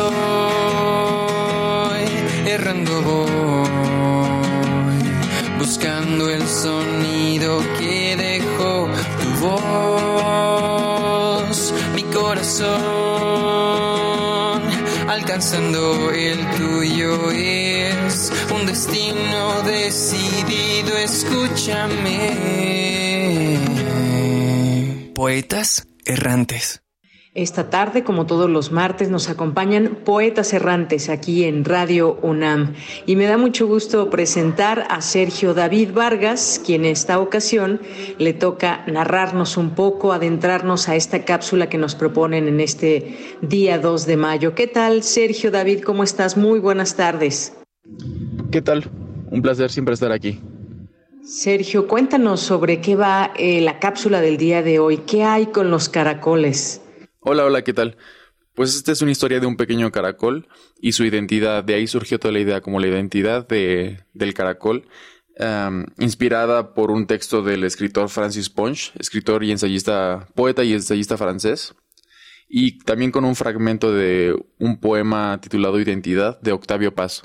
Bien, pues si te parece bien, vamos a escuchar esta cápsula y regreso contigo. Tal vez no hay pájaro ni soy ese del patio en donde estoy. Los caracoles no siempre me han fascinado, pero desde su limpieza impecable hasta su lento y deliberado movimiento, había algo intrigante en estas criaturas. Ahora suelo observarlos en el parque durante horas. Al contrario de las brasas calientes, que son huéspedes de las cenizas, los caracoles gustan de la tierra húmeda. Avanzan pegados a ella con todo su cuerpo. Ella los atraviesa, ellos la atraviesan. Una armonía perfecta, un elemento pasivo y un elemento activo. Los caracoles no siempre me han fascinado. Antes yo solía caminar en el parque en busca de flores, pero no fue sino hasta una tarde que me quedé sentado observando a uno de estos animales tan especiales. Es de observar también que uno no puede concebir un caracol salido de su caparazón y sin moverse. Apenas comienza a reposar y vuelve a entrar enseguida al fondo de sí mismo. Por el contrario, en cuanto se expone, camina. Recién había caído la noche, y yo con un par de flores en mano de un precioso rosal que encontré, pude notar un caracol que cruzaba mi camino con dirección a una zanja. Cuando llegó al borde, vaciló por un momento antes de sumergirse. Lo observé mientras desaparecía en el agua turbia. Durante las épocas secas se retiran a las zanjas. Sin duda, allí se encuentran en vecindad con otras clases de animales de sangre fría, tales como sapos y ranas. Pero cuando de allí salen, no es con el mismo paso. Es de admirarse la voluntad que tienen de dirigirse a esos lugares, dado a lo difícil que es salir. Al día siguiente regresé a la zanja para ver si el caracol había emergido, pero no lo había hecho. Entonces, durante las próximas semanas, visité esa zanja todos los días para poder observar al caracol. Ahora que lo pienso, nunca había entendido cómo consiguen dar forma a esos caparazones tan perfectos, que siguen aquí incluso cuando ellos ya no. ¿Qué hay en el fondo de los fosos? Aquellos seres reverenciados por ciertas de sus cualidades que tienen la intención de salir. Se encuentran en su elemento, sin embargo, son errantes, y tanto allí como a plena luz, en las veredas firmes, su caparazón preserva su ser vagabundo. A veces es una molestia llevar siempre su caparazón consigo, pero no se quejan y al final están contentos con él. Un día noté cómo el caracol subía por la zanja. Se movía lentamente pero con determinación, y un rastro plateado lo seguía, sin importarle que señalara su ubicación a las aves. Quiero creer que estaba en busca de su próxima comida. Solo. Está bien solo. No tiene muchos amigos, pero no los necesita para ser feliz. No como yo, o aquellas rosas en mi mano. Se adhiere tan bien a la naturaleza disfruta de ella tan perfectamente estando tan cerca. Es amigo del suelo al que besa con todo su cuerpo, y de las hojas, y del cielo al que levanta orgullosamente la cabeza. Comencé a apreciar su belleza y su resistencia. El caracol era un santo con coraza, alguien que no busca ser el protagonista de ninguna historia. Son más bien héroes, seres cuya existencia misma es una obra de arte, no artistas que simplemente se dedican a fabricar obras de arte. Los caracoles no siempre me han fascinado, pero me di cuenta de que había mucho que aprender de ellos. Criaturas de paciencia y perseverancia, poniendo atención a sus acciones y al alcance de ellas. Hacen una obra de arte de su vida, secretan forma, nada fuera de ellos, de su menester, de su necesidad, nada que no les sea necesario u obligatorio. Así les muestra a los humanos su deber. Así se convierten en santos. Pero santos en qué? En obedecer precisamente a su naturaleza.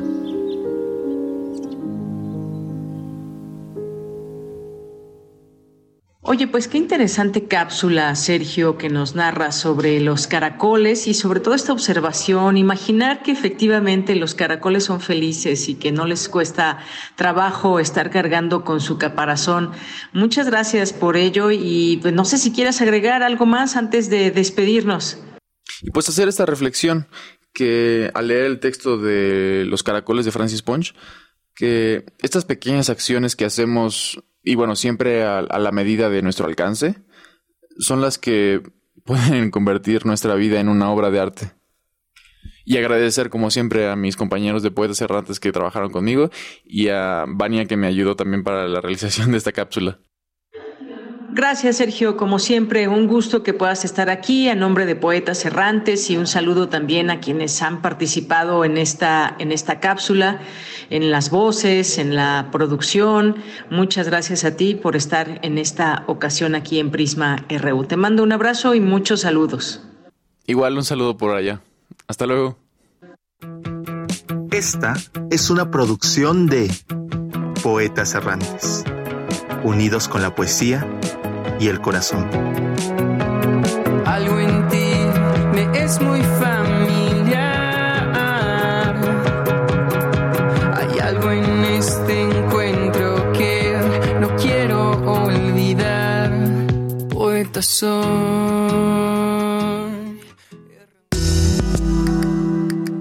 Colaboradores RU. Literatura. Muchas gracias a Elisa Aguilar Funes, quien es jefa del área de proyectos y ediciones digitales de la Dirección de Literatura y Fomento a la Lectura de la UNAM. ¿Qué tal, Elisa? ¿Cómo estás? Buenas tardes. Muy bien, Dayanira. Buenas tardes. Muchas gracias.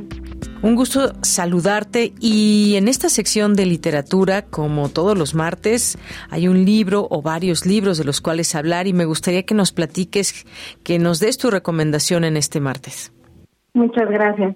Sí, eh, tengo dos obras presentes que me hacen muy feliz eh, compartirles y que conocí gracias al interés que tenemos en esta dirección de trabajar temas de literatura, montañismo, ecología y afines.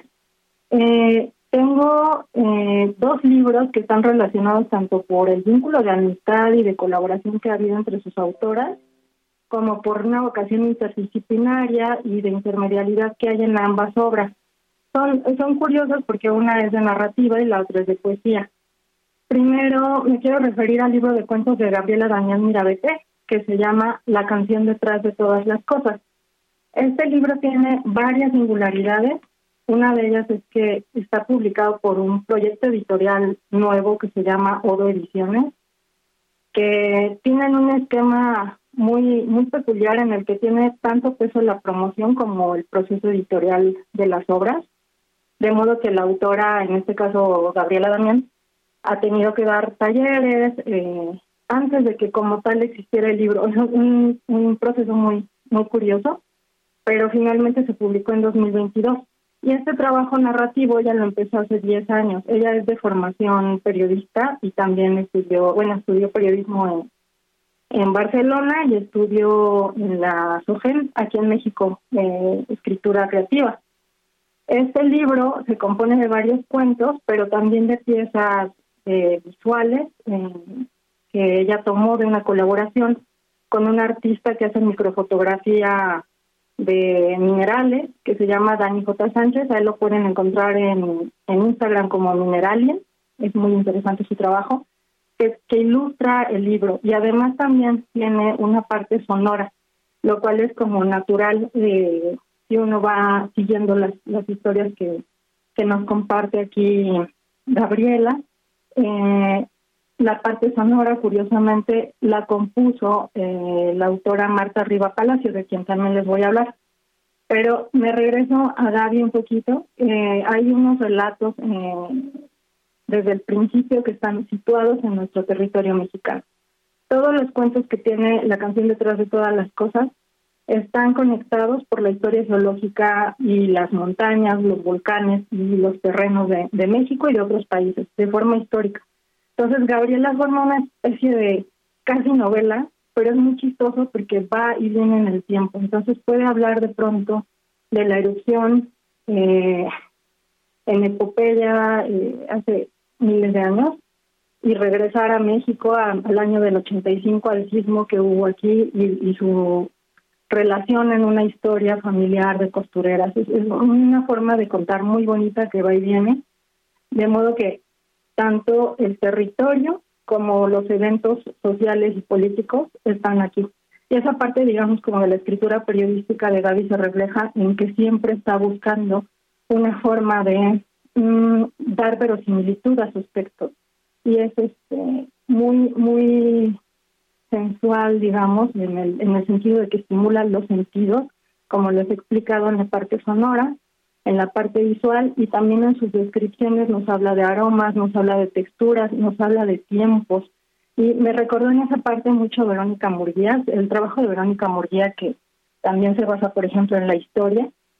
Es muy emocionante en ese sentido porque ella también reconstruye el pasado. Si uno se va, por ejemplo, a, a Olilla, que es su obra premiada eh, más conocida, eh, va a encontrar justo esta parte, ¿no? De cómo los aromas, los alimentos y las texturas nos ayudan a volver a los tiempos pasados de los que estas autoras hablan y volver al presente, porque también, por ejemplo, Gaby Damián nos habla de una posibilidad de que estos relatos, que además son de ciencia ficción, y es poco frecuente la ciencia ficción en la narrativa mexicana, se ubiquen también en la península de Yucatán, en una investigación arqueológica, una investigación científica.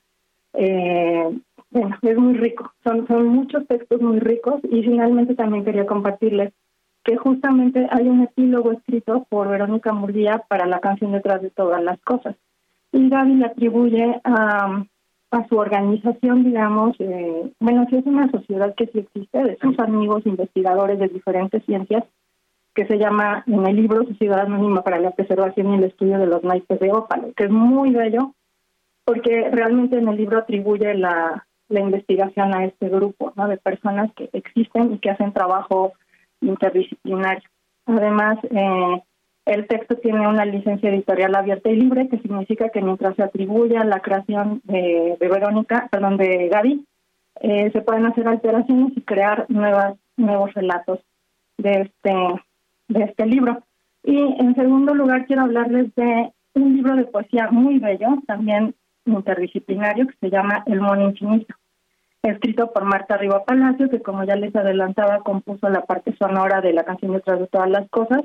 Marta Riva Palacio es muy conocida por su trabajo eh, de literatura para niños. Ella incluso tiene premios, eh, tuvo el premio Gran Angular 2013, que es muy uno de los más importantes para ciencia ficción también y para literatura para jóvenes.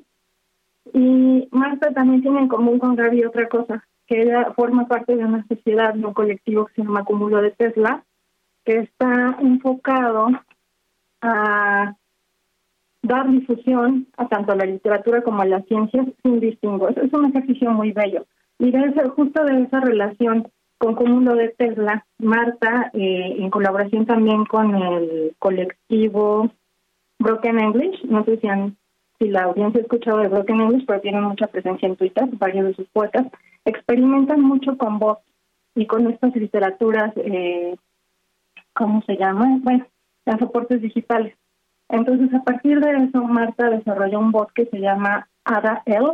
Ada L se refiere a Ada Lovelace, que se considera la primera desarrolladora de un programa de software en la historia del cómputo. Ella era una inglesa del siglo XIX y Marta se sintió súper interesada por por, por la, la tradición también de la historia del cómputo, y desarrolló un bot que incluye, eh, de cierto modo, en este libro de poemas, que también están ilustrados por obra gráfica que ella realizó. Ella es de formación eh, artista visual y también sonora. Entonces también van a encontrar, si consiguen el libro El Mono Infinito, audios que, acompañan estos textos basados en un mito eh, acerca de Ada Lovelace, que dice que ella desarrolló una máquina de volar con forma de caballo de Pegaso, perdón. Marta me compartía hace poco en, un escenario geo, geoestéticamente hermoso, el Pedregal de aquí de, UNAM, que justamente cuando supo de este mito lo investigó, lo investigó profundamente y se dio cuenta de que era una, una leyenda, que era falso, pero la, la conmovió y la hizo crear esta, este libro de poemas que van tanto de la ciencia ficción a la poesía amorosa eh, y a la ecología. Es, un libro bellísimo, un recuento de un pensamiento interdisciplinario que recomiendo mucho que está publicado por Libros UNAM, por bueno, la Dirección General de Publicaciones y Fomento Editorial de nuestra universidad. Muy bien, pues muchas gracias por estas recomendaciones, eh, que bueno, pues sin duda importante generar desde aquí eh, esta posibilidad de recomendaciones, textos para nuestro público que siempre está ávido de estas eh, recomendaciones. nada más recordemos la canción detrás de todas las cosas, la autora Gabriela Damián Mirabete. Muy bien, y el mono infinito de Marta Riva Palacio. Muy bien. Bueno, pues muchas gracias. Gracias por estas recomendaciones que dejamos aquí también en fotografía para nuestro público que se meta a nuestras redes sociales. Elisa Aguilar Funes, muchísimas gracias por estas, estas posibilidades que nos das en esta sección de literatura. Un gusto, mirar Que tengan linda tarde. Igualmente para ti. Muchas gracias, Elisa. Hasta luego. Pues muchas gracias a Elisa Aguilar Funes, quien es jefa del área de proyectos y ediciones digitales de la Dirección de Literatura y Fomento a la Lectura de la UNAM. Continuamos. Cultura RU. Vamos ahora a Cultura con Tamara Quirós. Deyanira, es un gusto saludarte y saludar a las y los que nos escuchan a través de estas frecuencias, a través del 96.1 y también en radio.unam.mx. Para iniciar la semana les tenemos información de una función especial que se llevará a cabo el jueves 4 de mayo a las 20:30 horas en el Teatro de la Ciudad Esperanza Iris. Se trata de A Capricho, que es una propuesta de La Gran Pompa, una compañía que cumple 18 años de trabajo y festejarán con una función especial este jueves. Para platicarnos más sobre los hilos conductores de esta propuesta, en la línea nos acompaña Malcolm Méndez. Malcolm, enhorabuena por el 18 aniversario de la Gran Pompa. Platícanos cómo surge esta compañía, este trabajo y pues también el espectáculo a capricho. Pues sí, muchísimas gracias por, por tenernos aquí en tu programa y por la felicitación. Este, eh, en efecto, ya, ya este año cumplimos 18 años de la compañía. Vamos a festejar con una función de gala en el Teatro de la Ciudad Esperanza Iris este próximo jueves 4 de mayo a las 8.30 de la noche. Ya en, unos pocos días estaremos celebrando por ahí. Pues mira, te, te platico un poco. La Gran Pompa empezó como un proyecto de Valerio Vázquez y, y mío. Llevamos ya este casi toda la vida de conocernos. Nos conocimos desde muy jovencillos y empezamos ahí a, hacer nuestros pininos en, en las artes teatrales. Nos llamó mucho la atención el teatro y poco a poco dentro de esta búsqueda vimos que ya era momento como de nosotros ir desarrollando nuestra cara, nuestra personalidad artística, el tipo de espectáculos que queríamos hacer. Y fue entonces que, que, fundamos la compañía La Gran Pompa, cuyo espectáculo a capricho fue el primero que, que hicimos, este, con ese estrenamos, con ese vamos a, a, festejar con esta función de aniversario, aunque ya es un espectáculo este, pues distinto, digamos, el tiempo ha pasado, nosotros hemos cambiado y también el repertorio se ha ido modificando con la experiencia. En un inicio este espectáculo se presentó en el contexto de, un festival de, artes en la calle y poco a poco el espectáculo fue pues tomando forma conforme a las, las funciones que fuimos teniendo, que también han sido en contextos muy variados. Te comento, ese lo estrenamos en la calle, pero nos hemos presentado en teatros, teatros chicos, teatros pequeños, en carpas, en festivales, en plazas de toros, en fin, en múltiples lugares, lo cual también ha ido haciendo que este espectáculo crezca, se transforme y evolucione. Por supuesto. Oye, Malcolm, en 2021 la Gran Pompa obtuvieron el Grand Prix, ¿no? Que es un, un premio que se otorga en Ucrania y bueno, así de diversos han sido estos escenarios. ¿Cómo ha sido también esta trayectoria de 18 años de jugar con el humor, de hacer mofa de algunos temas? El humor es universal, ¿no? ¿Cómo llegar a las personas a través de eso, a través del clown? Sí, pues es justamente lo que ha ido conformando nuestro lenguaje, justo la, la idea de pues ampliar un poquito el espectro. Muchas veces con el, o en, en ese tiempo sobre todo, cuando hablabas de clown o de circo, te entendía que era algo dirigido a infancias. Bueno, los adultos iban y de pronto ahí disfrutaban alguna machincuepa, pero como que era eso, ¿no? Estaba, estaba pensado en que era un espectáculo infantil. Nosotros hemos intentado eh, justamente generar dentro de esta lógica del circo un espectáculo que sea atractivo para toda la familia, no importando la edad, ni el contexto, ni el país. Hemos tenido la oportunidad de participar en algunos eh, perdón, festivales internacionales.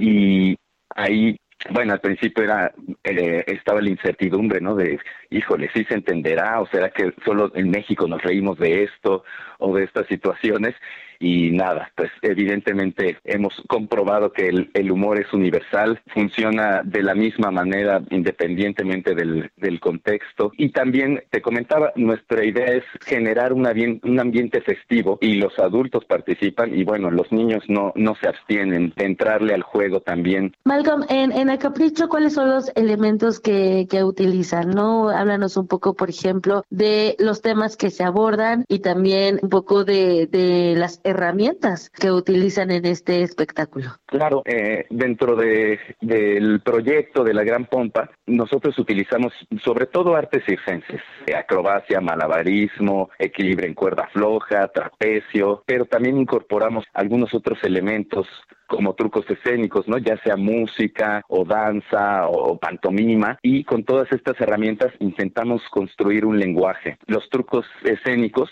sobre todo los, los circenses, los utilizamos más como un pretexto para poder abordar al público, para poder entablar una relación y establecer un diálogo, que es lo que nos interesa generar en las funciones, salir de esta pretensión que luego se vuelve eh, al usar algunas disciplinas circenses, que es demostrar un truco y que el público lo vea y lo aplauda. Queremos más bien usarlas como pretexto para poder ir provocando en el público esa respuesta que nos permita un diálogo. En un principio, el espectáculo no, digamos, no, no tenía una, un discurso, un, una dramaturgia muy clara, digamos. Era un espectáculo estructurado a manera de, divertimento, es decir, un acto tras otro que se van sucediendo aparentemente sin hilación alguna y a través de las funciones, a través del desarrollo del espectáculo, esta transformación que te comento que está presente todo el tiempo, a veces entra un acto, sale otro, se transforma,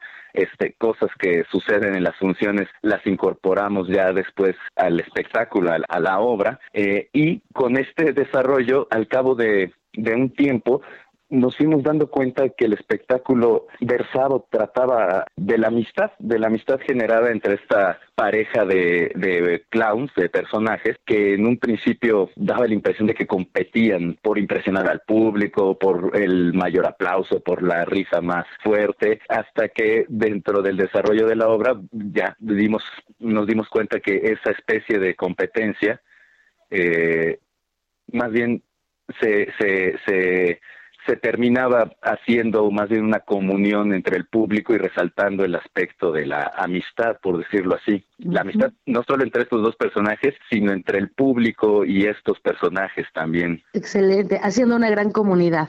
Exactamente, exactamente. Muy bien, Malcolm. Bueno, invitamos a, las y los que nos escuchan esta tarde a que se unan a esta celebración de 18 años de La Gran Pompa con A Capricho. Eh, la función es el jueves 4 de mayo en un lugar además que es maravilloso, que es el Teatro de la Ciudad, Esperanza y no sé si quieres hacer esa invitación formal a los radioescuchas. Claro que sí, les esperamos a todas y a todos este próximo jueves 4 de mayo a las 8.30 de la noche en el Teatro Esperanza Iris, ahí en el centro, en Donceles. Es un teatro precioso, va a haber una, una atmósfera muy festiva, es muy, muy importante para nosotros que estén ahí, que nos acompañen. Pueden adquirir los boletos en Ticketmaster y mencionando el código a capricho 18 aniversario, se pueden hacer acreedores a un 50% de descuento o también en la taquilla del teatro con este mismo código pueden acceder a, este descuento. También si gustan pueden contactarnos a través de nuestras redes sociales. En Facebook estamos como La Gran Pompa Teatro Excéntrico o en Instagram como La Gran Pompa. Si nos escriben ahí un mensajito, también con este código se pueden hacer acreedores y acreedoras a un descuentazo. Entonces, les esperamos ahí. Sabemos que es un día a veces complicado porque todavía es entre semana, pero bueno, esperemos que estén ahí y disfruten de, de este espectáculo circense, cómico y para toda la familia. Por supuesto, pues muchísimas gracias Malcolm por acompañarnos en este espacio. Eh, reiteramos nuestra felicitación, que sean muchos años más de La Gran Pompa. Mil gracias, Tamara. Malcolm Méndez es parte de la compañía La Gran Pompa. Sígalos en redes sociodigitales para conocer más de su trabajo. También acudan a esta función especial para unirnos a la celebración. Y con esto llegamos al final de esta sección. De Yanira, te regreso los micrófonos. Les deseo que tengan una excelente tarde. Hasta mañana. Gracias, Tamara. Y llegamos al final de esta emisión. Muchas gracias por su atención. Siempre un gusto poder leerles a través de nuestras redes sociales, saber que nos están sintonizando. Gracias y nos despedimos en este día martes 2 de mayo del año 2023. Aquí en la producción Marco Lubián, en la asistencia Denis Licea, también nos acompaña Rodrigo Aguilar. Muchas gracias en los controles técnicos Andrés Ramírez y Arturo González, en las redes sociales eh, José Carlos Pineda, en la continuidad eh, Enrique Pacheco y aquí en los micrófonos se despide de Yanira Morán. Que tenga buena tarde, buen provecho y hasta mañana.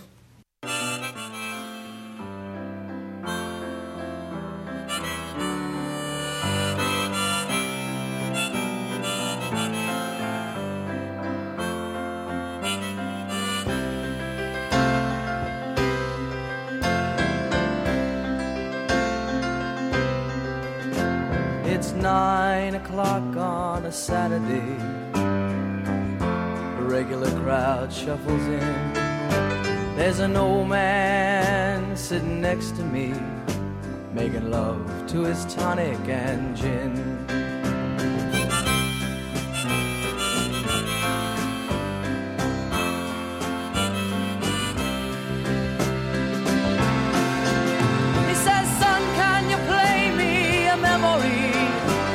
I'm not really sure how it goes, but it's sad and it's sweet, and I knew it complete when I wore a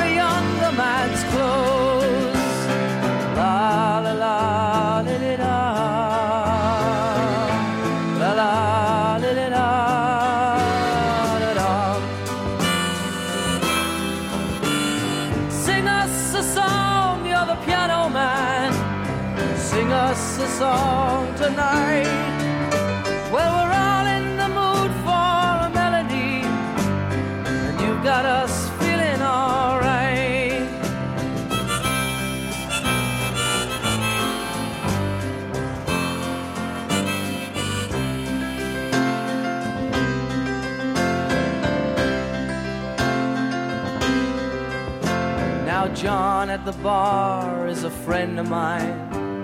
He gets me my drinks for free. And he's quick with a joke or to light up your smoke. But there's some place that he'd rather be. He says, Bill, I believe this is killing me. As a smile ran away from his face.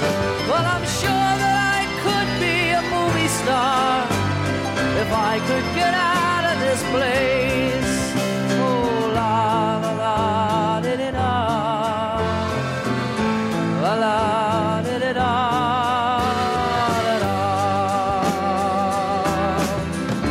Now, Paul is a real estate novelist who never had time for a wife. And he's talking with David, who's still in the Navy and probably will be for life.